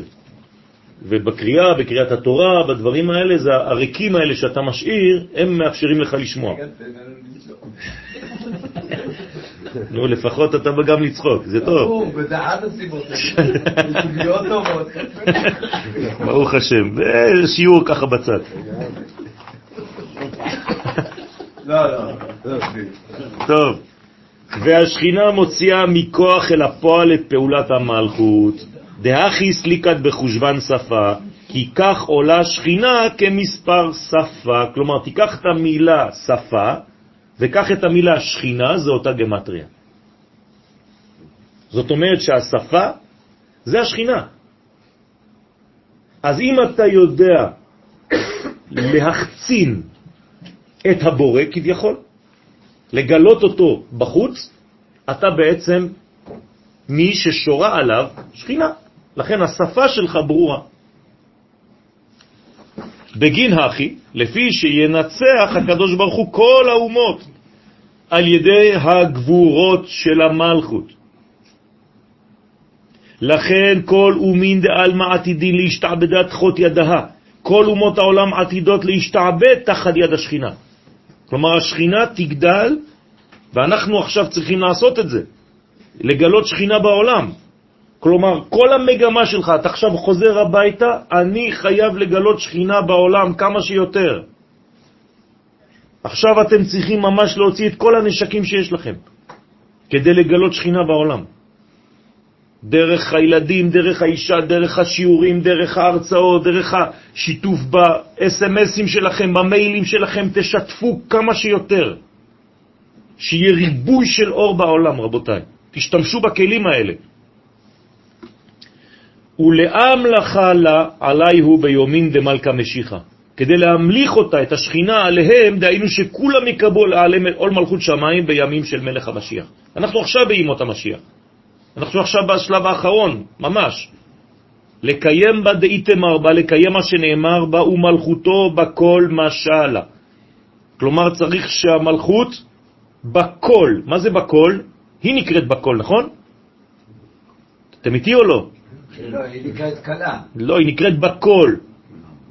היא גם קלה, אבל היא נקראת קודם כל בכל. זה יד, בת, של אברהם אבינו, נכון? שנקראת בכל. שמע. והשם ברך את אברהם בכל. כלומר, מה זה הברכה של אברהם? המלכות. אם אין למל... לאברהם איש החסד מלכות, מה עשית? זה נקרא שהייתה לו בת. זה לא סתם סיפור. יש כלי שמקבל... יש כלי שמקבל את כל החסד, הרי נאמר עולם חסד ייבנה, אז איך הוא ייבנה אם אין כלי לקבל אותו? אז צריך שתהיה לו בת שנקראת מלכות. עכשיו, מי שנשאר בפשט, אומר לו, אתה מכיר את הבת של אברהם? כן, הבנו, אבל מה זה אומר? לכן בכל משלה. במילה בכל יש גם כל, אתם זוכרים? והכל זה היסוד, פלוס האות ב' של הריבוי. כלומר גילוי היסוד בריבוי, שהשכינה תשלוט בכל האומות בבהרה בימינו אמן.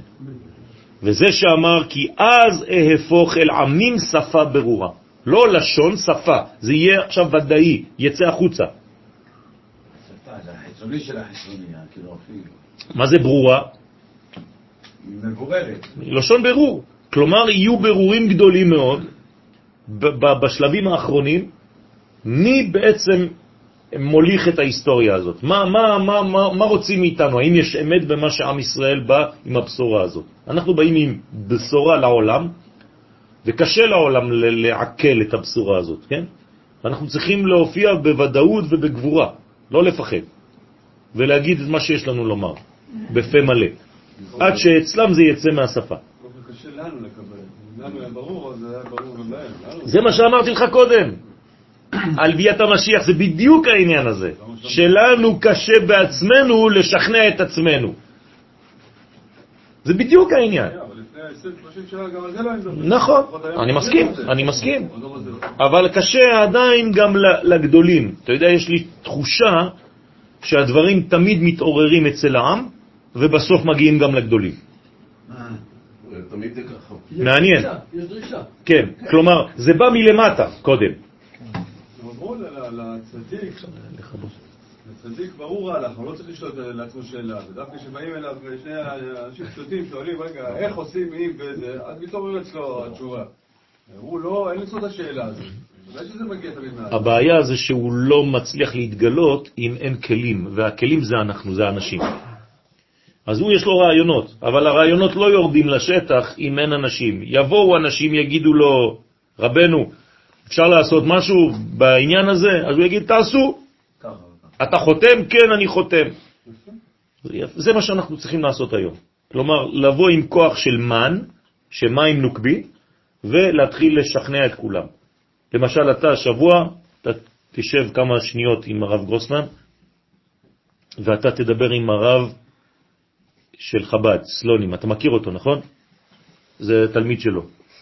אז הנה, יש לך כבר אחד שיכול להיכנס איתו. יש לנו מהלך בעזרת השם גדול, שאנחנו עכשיו אה, מנסים בעזרת השם להתקדם בו, וכולם צריכים להיות חיילים עכשיו לנושא הזה בסייעתא דשמיא. אנחנו מדברים על אה, גילוי שכינה בעזרת השם, בבקשה מהקדוש ברוך הוא לגנות, לגלות את שכינתו בעולם, לגלות את מלך המשיח. מבקשים אחדות ביום תענית אסתר, בעזרת השם. לך כנוס את כל היהודים. ואנחנו צריכים את כל החיילים עכשיו כדי שנהיה שם כמה שיותר אנשים. בעזרת השם, בעזרת השם, הקדוש ברוך הוא יאיר עינינו ונהיה בחוכמה. אנחנו רוצים לברך שם בעזרת השם בשם ומלכות. ברוך חכם הרזים. 600 אלף. זה, זה נראה בומבסטי, זה גדול, אבל אנחנו בעזרת השם, לא יודע אם נצליח, נקווה, אנחנו משתדלים לעשות מה שאפשר, אם יהיו אלף בסוף או חמש מאות או עשרים, לא יודע. אנחנו משתדלים בעזרת השם. לכן כולם יקבלו עול מלכות שמיים. מי כבר בפנים? אה? מי בפנים כבר? יש ארבעה. אתה? אני בפנים.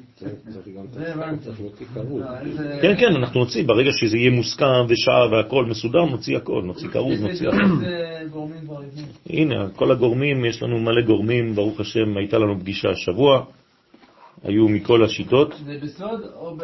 בינתיים זה בסוד, עוד מעט זה יהיה בגילוי. קשה להיות שותפים כשיסודות. נכון, נכון. זה, הס- אמרתי, סודות הם סודות עד שלב מסוים, בשלב מסוים זה גילוי. אז השבוע הבא, בעזרת השם, אנחנו כבר נתחיל יותר להופיע את הדברים, בסייעתא דשמיא. ספר שמות, לא סתם, ממש ספר הגאולה, בעזרת השם הקדוש ברוך הוא יערה עלינו מים מן העליונים ואור יקרות.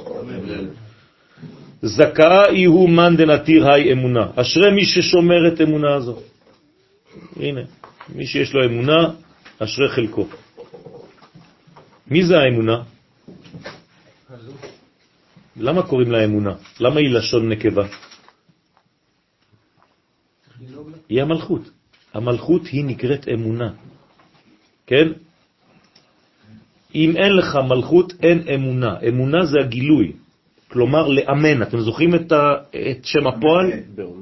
כן, באומנה איתו, לאמן. אני מאמן, אני מגלה, אני מאמת. זה נקרא אימון. לכן אמונה זה אימות הדברים, זה הבאתן מן הפנים אל החוץ, מן הכוח אל הפועל.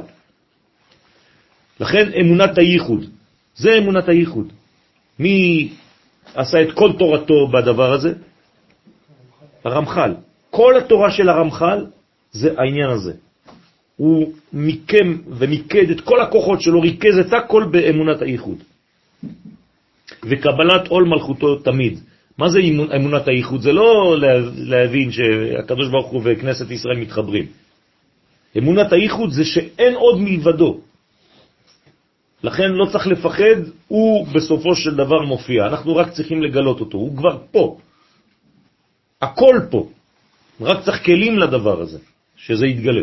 כי בלי כלים שום דבר לא מתגלה. אמרתי לכם, נשמה בלי גוף, היא לא מופיעה.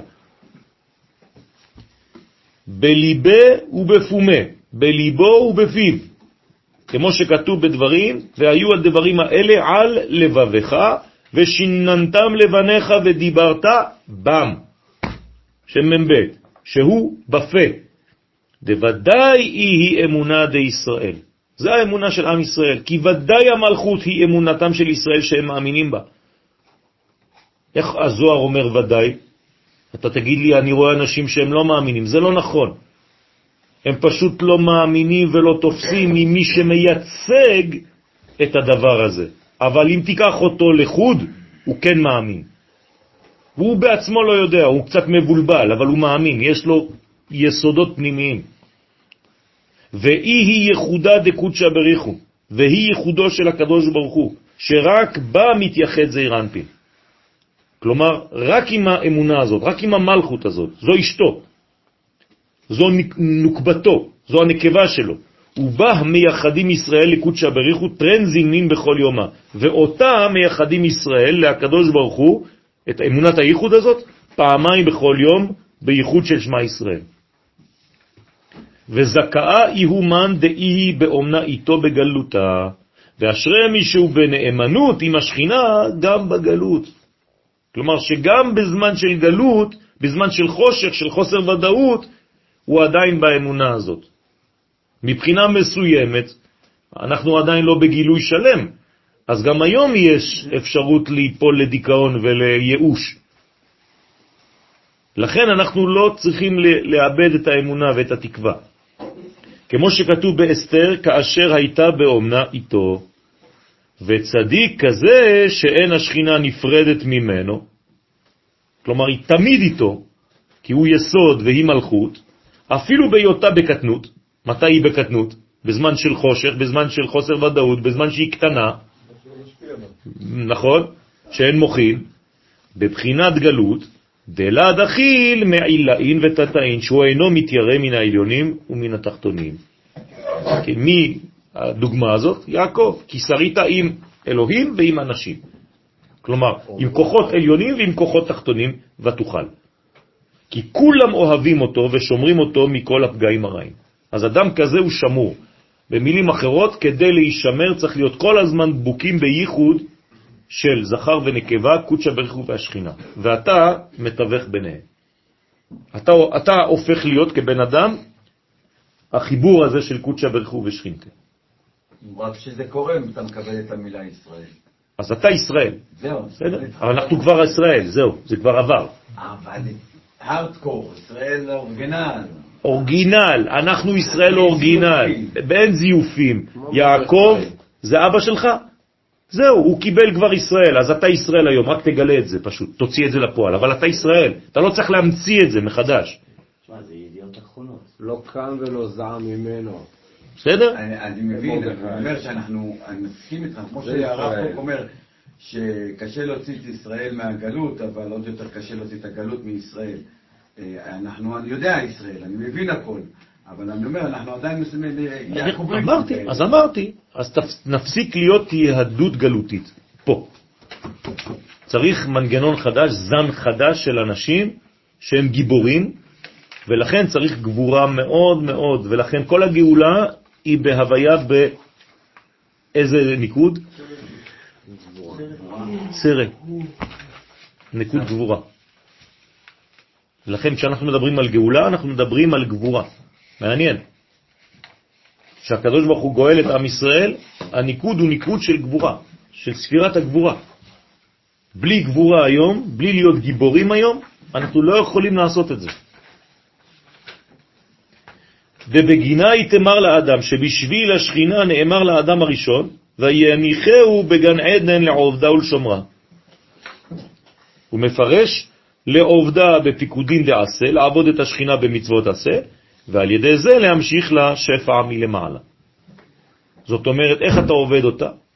על ידי מצוות עשה. כל מצוות עשה שאדם עושה, מקיים, מה הוא עושה? הוא מוסיף לשכינה גילוי. גילוי אקטיבי, בוא נגיד. הוא מוסיף לאורות, בסדר? זכרי. זכרי. וגם הוא מק- מקבע בתוכה, מביא לה זיכרון. זה הזכר שהוא מביא לה. בסדר? כאילו זרע. עכשיו, זה מצוות עשה.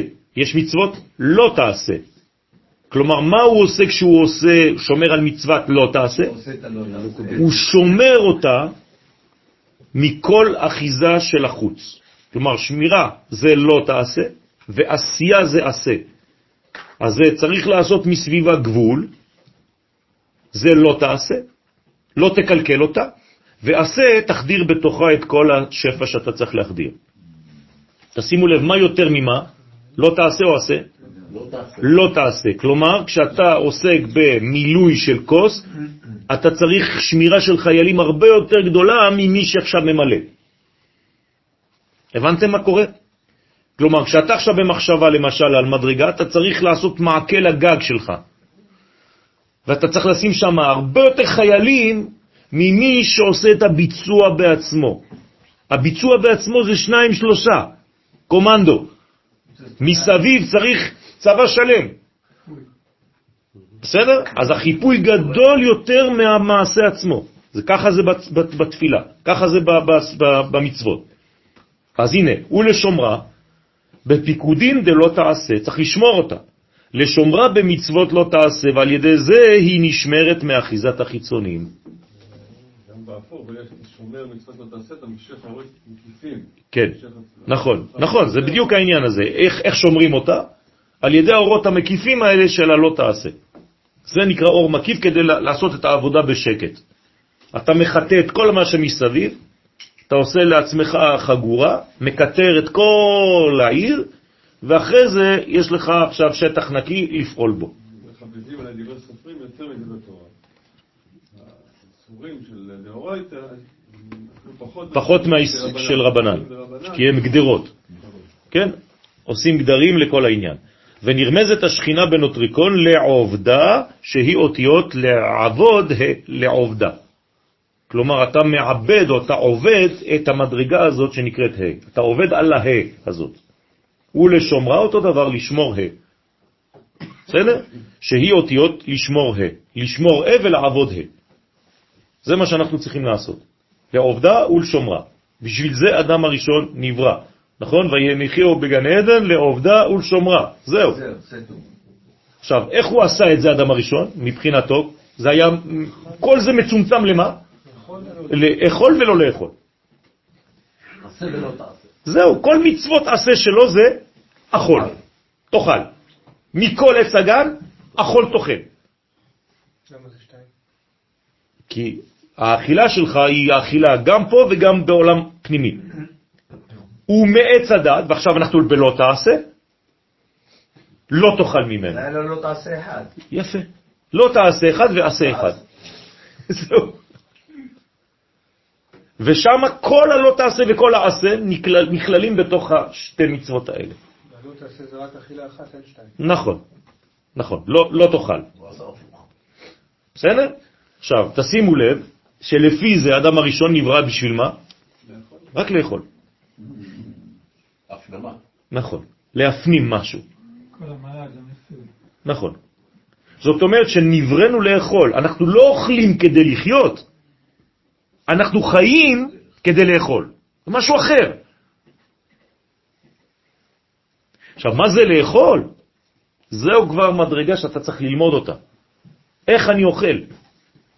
איך אני מפנים? איך אני מעבד את האכילה? דהיינו בשביל תיקון השכינה, שהיא סוד ה' האחרונה דשם הוויה. וכל זה זה השכינה. מלכות פה, הכל עובר דרך הפה. ואמר הטעם שהיא נקראת גן, בגין דאי היא גן סדרים דאורייתא, לפי שהיא סוד גן פרשיות של התורה.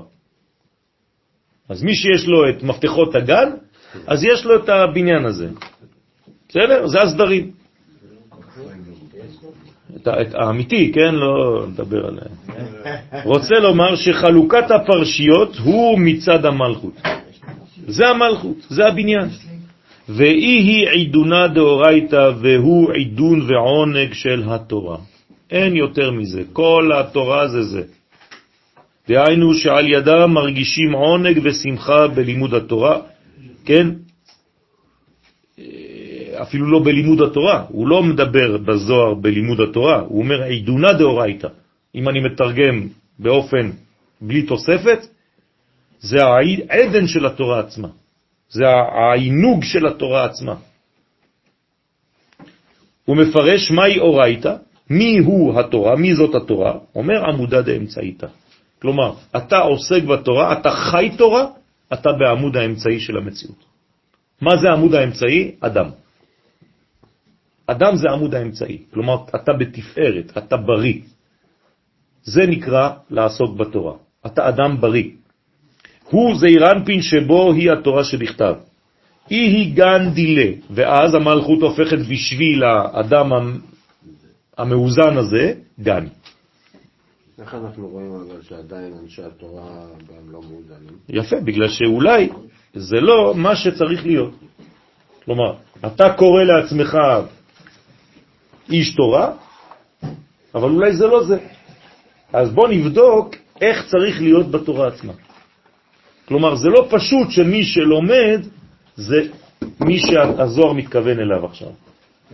יש גם סגנון, יש גם צורה, יש גם פיתוח של כל הדבר הזה. אני, אני אוסיף, בגלל זה זה לא מסתיים בלימוד. לכן פה כתוב מי שלומד בלימודיו, ואני אמרתי, זה לא מה שהזוהר אומר, זה לחיות את זה. לא רק ללמוד את. אתה יכול ללמוד מבחוץ, גם באוניברסיטה אפשר ללמוד. אז היא היא גן דילה, השכינה היא הגן שלו מצד עצמה. אז אחרי זה אתה מוצא לעצמך בעצם גן. אז השילוב הזה, כן, זה בעצם מה שבונה את כל הבניין. והעדן, דילה, ועדן שלו מצד אימא עילה כשהיא עולה אליה. ואז אתה עולה גם לעדן, שזה הבינה. כן, גן יוצא מעדן. זאת אומרת, המלכות היא בעצם הגילוי ב-53 מדרגות של העדן העליון, שזה הבינה. ואדם, מה הוא עושה? הוא בעצם מחבר בין שתי המדרגות. בסדר? מי יותר גבוה? עדן או ארץ ישראל?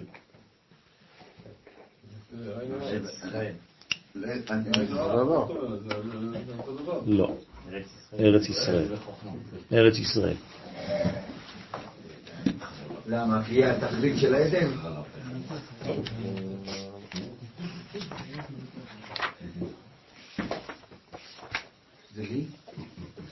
אדם הראשון בתחילת יצירתו, בשעה שהיה עדיין בבחינת זיהרה דאדם קדמאה, הכניסו הקדוש ברוך הוא בגן עדן לשם הזדככות והתעלות, כדי שיוכל אחר כך להיכנס לארץ ישראל. ולהשיגה, ולהשיגה כפי הערך הנשגב והנורא שלה, בבחינת הצילות. ולולא זאת לא היה יכול ליהנות מאורה המבהיק של ארץ ישראל, כי ארץ ישראל איננה בשביל גן עדן, כי אם להפך, גן עדן הוא בשביל ארץ ישראל. לפיכך נאמר, ויקח אדוני אלוהים את האדם, ויניחהו בגן עדן. אומר רש"י, לקחו בדברים, כלומר, פיתה אותו, שכנע אותו, למה? כי האדם הראשון לא רצה להיפרד מארץ ישראל, אז בכוח הוא לקח אותו לגן עדן. כשם שאין הנשמה רוצה לרדת למטה, לכן היה צורך לפתותו ולקחת אותו בדברים כדי להכניסו לגן אז הוא אכל בכוונה מהעץ. זאת אומרת שצריך להבין את היסודות האלה, רבותיי. כן?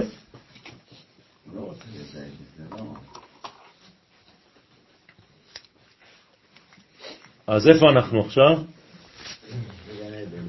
בגן עדן.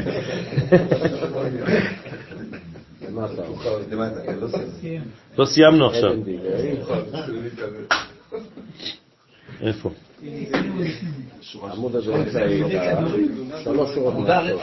לאה, לא, ש- לא, איפה?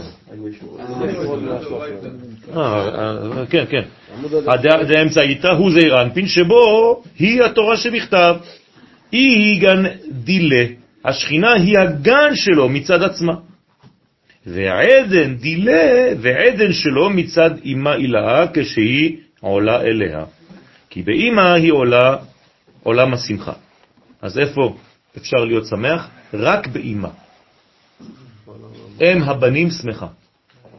אתה רוצה גם אתה? כנס לאמא. מי שלא הגיע לאמא, אין לו שמחה. כלומר, מה זה השמחה? זה ההגעה לעולם שנקרא בינה, עולם הבא. זה, זה היציאה מכל המ- המדרגות של טוב ורע, זה כבר עץ החיים שם. בסדר? אז עבדו את השם בשמחה, מה זה אומר עכשיו לפי זה? עבדו את השם בבינה. עם הבינה. כן. אם אתה לא עובד את השם באמצעות הבינה, עם המדרגה הזאת שנקראת בינה, אתה לא יכול לעבוד את השם בשמחה. למה? כי העולם הזה, רובו ככולו, צער. אתה בזין תחתונות. אז בזין תחתונות אתה לא רואה את האור. אתה חייב לפרוץ את המסך הזה כדי להגיע לראשונה שבסגולתה, כדי להתחיל להרגיש שמחה. בסדר? ורוב האנשים אה, מנסים הכל כדי להיות שמחים, אבל זה לא בתוספת של דברים של פה, זה בתוספות פנימיות. לכן אתה תרגיש עונג דווקא כשאתה עוסק בפנימיות, כי אתה נוגע קצת בבינה, בסייעתא דשמיא, כמה שאפשר, אבל זה מה שממלא אותך בשמחה. נכון. נכון, נכון, אבל מה זה התרת הספק? התרה זה חופש. אתה, אתה מתיר, מתיר אסורים. אז לכן אתה חייב לחזור לשורש. אם אתה לא חוזר לשורש, אתה לא יכול להתיר את הספק הזה, כי הספק הזה הוא עדיין בתוך עולם של כן, לא, טוב, לא טוב, כל הזמן אחד יגיד לך אחרת. איפה יש הסכמה בין כולם? רק בשורש, במכנה המשותף. למטה כל אחד, זה חסידים, זה ליטאים, איפה הדף של כבודו, ככה. כן? הרב ההוא והרב ההוא והרב ההוא והרב ההוא והרב ההוא, וזה לא מדבר עם זה, כי זה מדבר עם זה, וזה. אתה לא יכול. רק מדרגה אחת משותפת לכולנו, הנשמה. והנשמה הזאת, כל עוד ולא נגענו בה, אז אנחנו בחיצוניות, אז אני במחלוקת. כי הוא לא דומה לי, ואני לא דומה לו, אבל זה חיצוני. בפנים, זה אותה נשמה. כל עוד ולא נלמד את הפנים הזה, לא ניגע בנשמה הזאת שהיא אחדותית. אנחנו רק נשאר בחיצוני שהוא שונה ממני. כלומר, כל התקווה עכשיו זה מה? זה רק תיקון דרך לימוד הסוד. סוד זה אחדות. אין אחדות, אין סוד. אין סוד, אין אחדות. זה הולך ביחד. זה, זאת המכה הכי גדולה. בינתיים אנחנו הפוך. לכן, מה אומר רבי שמעון? בדה ספרה, רק בספר הזה נצא, מן גלותה ברחמים. כשלא נבין את הנקודה הזאת, אנחנו ננסה לעשות כמה שאפשר כל מיני פעולות וכל מיני דברים, אבל זה חיצוני. צריך לבוא עם הפסוק של רבי שמעון בר יוחאי, בדה ספרה יפקון ישראל מן גלותה ורחמים. הגיע הזמן של הדבר הזה. אתה לא מסכים עם אה, דברי רבי שמעון? זה כבר אני לא יכול, שום דבר עליך. שמברך אותך, תהיה בריא. כן. אה, שפרה ופועה, הם עשו הפוך מהגזרה של פרעה. כלומר, הם היו כל כך דבקים ביראת אלוקים, שהם זכו אחרי כן גם ל... בתי כהונה. בדיוק, זה הבית. בדיוק כמו שדיברת על הבית. נכון, ברוך השם. וזה ההפך בדיוק, כלומר, כל מה, כל מה שהוא גזר בדיוק, זה בדיוק הפוך. זה, זה, הוא, הוא גזר את הגזרות של הקדוש ברוך הוא למעשה עליו. מה זה הגזרות של פרו? מי זה פרו? הפרעה. יפה, זה רק הפרעות. לא צריך להיבהל. הפרעה זה פרו. פרו בא להפריע. זה העבודה שלו, זה הפונקציה שלו. כל אחד מאיתנו יש לו מלא הפרעות, נכון? לפעמים זה דומה למישהו, לפעמים זה מתלבש במישהי, לפעמים זה מתלבש במישהו, לפעמים זה מתלבש במשהו. אבל זה תמיד פרעו בצורות אחרות. לא, אבל רציתי שנייה עוד משהו אחד קטן, כי שפרה ופועה למעשה, הם כמו שאמרת עכשיו, שזה, הם, הם מבחינת אימא הילה, כן. אז הם גילו מלכות. נכון, גילו, נכון, גילו, נכון, זה, זה, נכון. כן, זה, זה המלכויות של, של, של, של אותה, אותה תקופה. כן. דיברת על מתיר אסורים. כן. זה אומר שככל שנעשה את העבודה עכשיו, ככל שנתחיל לעשות את הזיכוך הזה, כן. יהיה פחות ופחות איסורים? בטח. ייסורים וגם... איסורים, עם א'. בוודאי. קשה, אבל לומד לאט. אז, גם איסורים וגם ייסורים. הרי כל מה שהיום אסור, באיזשהו שלב כבר יותר. אוקיי, אז אם אנחנו ממשיכים כרגע, אנחנו במצוות אה, אה, חיוביות. אה, של... כן, לא תעשה ועשה. בדיוק, אז זה אומר שככל שנגיע לשלב יותר ויותר מעלה, יהיה פחות לא תעשה. כן. כן. יותר עשה. נכון. אתם מהאיסורים, נהיה ואי איסורים. אתה מחלק את האלף, מהאיסורים נהיה ואי איסורים. ואי איסורים, כן. גם יוד ויוד. יפה.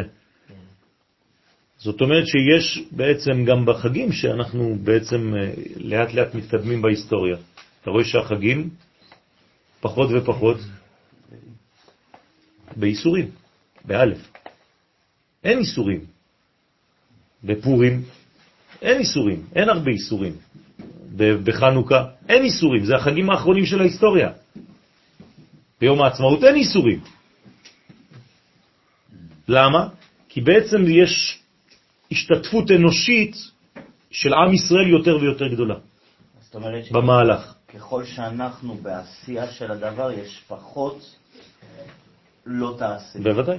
ככל שאנחנו שותפים שהם כאילו חלק אקטיבי ביותר, פחות... אנחנו מורידים את הלא תעשה יפה. לח... כלומר, איפה יש הכי הרבה איסורים? כשאנחנו לא, בישיבה. בשבת. שבת היא אלוהית, נכון? השבת היא רק אלוהית, אנחנו לא עושים כלום בשבת. לכן, כל האיסורים, רוב האיסורים הם בשבת. וככל שאנחנו בעצם מגיעים לעולם שלנו, האיסורים, באלף, נעלמים. זה, זה, זה היעד. כלומר, יש לך שבת מצד אחד, ויש לך בעצם את הגאולה האחרונה מצד שני. כן? כן, אבל בשותפות אנושית זה כבר בניין אחר. זה לא אותה שבת בראשית אלוהית, זה שבת שכבר אתה עכשיו הגעת אליה חזרה. אחרי, אחרי השישה אחרי שישה ימים, בדיוק, של ההיסטוריה. לצורך העניין, ששת אלף אלפי שנה. טוב, בואו נסיים רק את הפסקה הקטנה הזאת. כשסיים רבי שמעון דרושו, כן, אז עוררו אותו חכמי הישיבה לדרוש עוד. כלומר, לא רצו שהשיעור ייגמר. כן. אני ואיפה הוא? זה ממש של רבי זה ופה? כאילו זה כבר לא משה שמדבר מתוך רבי שמעון. נכון. ואמרו לו, רבי, רבי, קום, אסחר להי קירתה, קום תסובב את קלע הזו שהיא השכינה. כלומר, מה תעשה? תתחיל עוד פעם, כמו שעשה דוד המלך. תביא לנו את הגאולה, במילים אחרות. אנחנו רוצים עכשיו להיגאל, זהו, נגמר הסיפור. אם אתה נוגע בכל הנקודות האלה, למה זה לא עובד? ועקב ואסחר לה בשפה הדילך, ותקי ותסבב אותה בשפה שלך, הרי יש לך את כל המפתחות. רוצה לומר, תמשיך לה אור מקיף על ידי הסודות שתוציא בשפתיך. למה זה לא עבד? כי הם ביקשו ממנו במקום לעשות בפני עצמם. מה אתם אומרים? זה הרמב"ם אומר, שעבוד מלכויות. כי הם דרשו ממנו משהו ולא עשו בעצמם. קודם כל זה עבד. זה עבד וזה עובד, אבל זה עובד בצורה איטית. כלומר, זה צריך להתלבש במנגנון שלאט לאט יורד לעולם הזה. ואור כזה שיורד לעולם, זה לוקח לו זמן לנו לוקח זמן להכיל. להכיל את לא, זה. לא לוקח. נכון. ולכן זה ההסתגלות מבחינת הזמן, ולכן הוא גנז את הדבר הזה עד הדור האחרון. עכשיו זה יוצא בחזרה, ועכשיו תהיה האצה. עכשיו תהיה התקדמות מהירה מאוד, ככל שאנשים יעסקו בזה, כי השפה הסודית הזאת, הרזית הזאת, מתאימה לזמן הזה. בסדר? זה הנשק בהקדמה של בעל הסולם, אומר הרב אשלג, זה הנשק היחידי שאיתו אפשר עכשיו להתמודד עם הקליפה. כי הקליפה עכשיו חזקה, אם תוציא לה עכשיו סכינים או נשקים קטנים, זה לא יעזור. אתה צריך עכשיו נשק כבד מאוד, והנשק הכבד זה הזוהר, נגד אותה קליפה חזקה. זוהר נגד חושך. הוא מפרש בהי אבנה, באבן זו שהיא יסוד עליית המן, דאי היא כלילה מכל אבנין דבניינה דאורייתא וצלותה, שהיא כלולה מכל האבנים, כל הבניינים של לימוד התורה, של התפילה, של בני ישראל. כלומר, אנחנו עכשיו מרכזים את כל מה שאמרנו, שמים את זה בתוך כף הקלע, שמהם עולה המן והשכינה נתקנת על ידם. על ידי זה אנחנו צריכים להשתמש עכשיו בכל הכוחות האלה, לחזק את התפילה, לחזק את הלימוד, לחזק את התורה, לחזק את הגילוי של השכינה, את, ה... את ההבנה, את ההפנמה של מה אתה מצפה.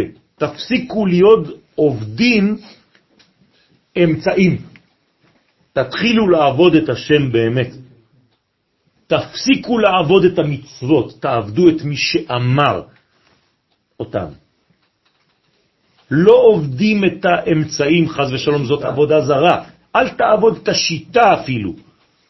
תעבוד את נותן השיטה, תעבוד את נותן המסר. ברוך אתה השם נותן התורה. אם התורה הייתה חשובה לבד, לא היינו מזכירים את הבורא, נכון? היינו לוקחים את התורה, גונבים אותה, אומרים לו, לך, זהו, נתת לנו. לא, ברוך אתה השם נותן התורה. אני מתייחס לנותן, לא רק לתורה. זה העניין. וזה בהווה גם. כלומר, אל תעבוד אפילו את התורה, אתם מבינים? תעבוד את הבורא. אסור לעבוד שום דבר חוץ ממנו.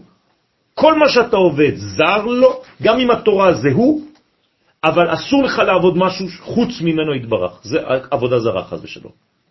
לכן תעבוד אותו, בלבד. שאלה שקצת מפחידה אותי. אז ישראל היא יותר גבוהה מהתורה? כן, ככה כתוב. רבי אה, אליהו הנביא אומר את זה. מי קודם למי? אורייתא וישראל. בתחילה חשבתי ואמרתי תורה גדולה מישראל, ואחר כך חזרתי בי ואמרתי ישראל גדולים מהתורה. מדרש מפורש, אני אביא לך את זה. ישראל קדמו לכל, עלו במחשבה תחילה. ולכן כל עוד ואנחנו לא מבינים את הנשמה הפנימית הזאת, אנחנו טועים. זה בא לי מהמקום של תורה ניתנה, וה... מה זה ניתנה? אם, לא, אם לא היה כתובת שקדמה, היא לא הייתה... כן, אבל אני אומר... הכתובת קיימת, הכתובת שאתה כותב מכתב, היא קודמת למכתב שאתה כותב. כן. יפה, זהו. אתה כותב את זה בגלל שיש כתובת, נכון? יפה. תורה קדמה, אבל תקצו... אז זה משהו אחר. לא זאת. אומרת שגם לזה קדמו ישראל. תתקעת דורות. שהם עלו במחשבה. הם עלו במחשבה תחילה. מחשבה. אי אפשר להבין את זה. חיה אחת עומדת באמצע הרקיע וישראל שמה. זהו, זה, זה, זה המדרגה, זה נקרא חיה. אפילו היא באמצע, לא שם ולא שם. באמצע הרקיע. היא המתווכת בין, בין העולמות. שבת שלום וברך. אם אפשר להחזיר את הדפים, איפה? כן? לא הבנתי. רוב התלמידים של הרבנים שם היו בישיבה של המקום שגרתי בו. אוקיי. במשך כל השבוע, אותם רבנים עשו עליי חרב. עשו עליך חרב. היה אסור לילדים לדבר איתי, לחזור איתי באותה רכבת, אבל בשבת אותם רבנים היו מזמינים אותנו להכנסת אורחים, ואני לבד.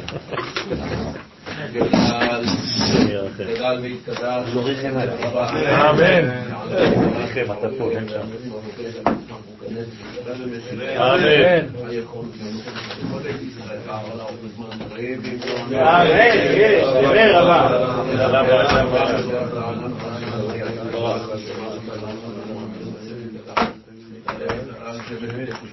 אמן.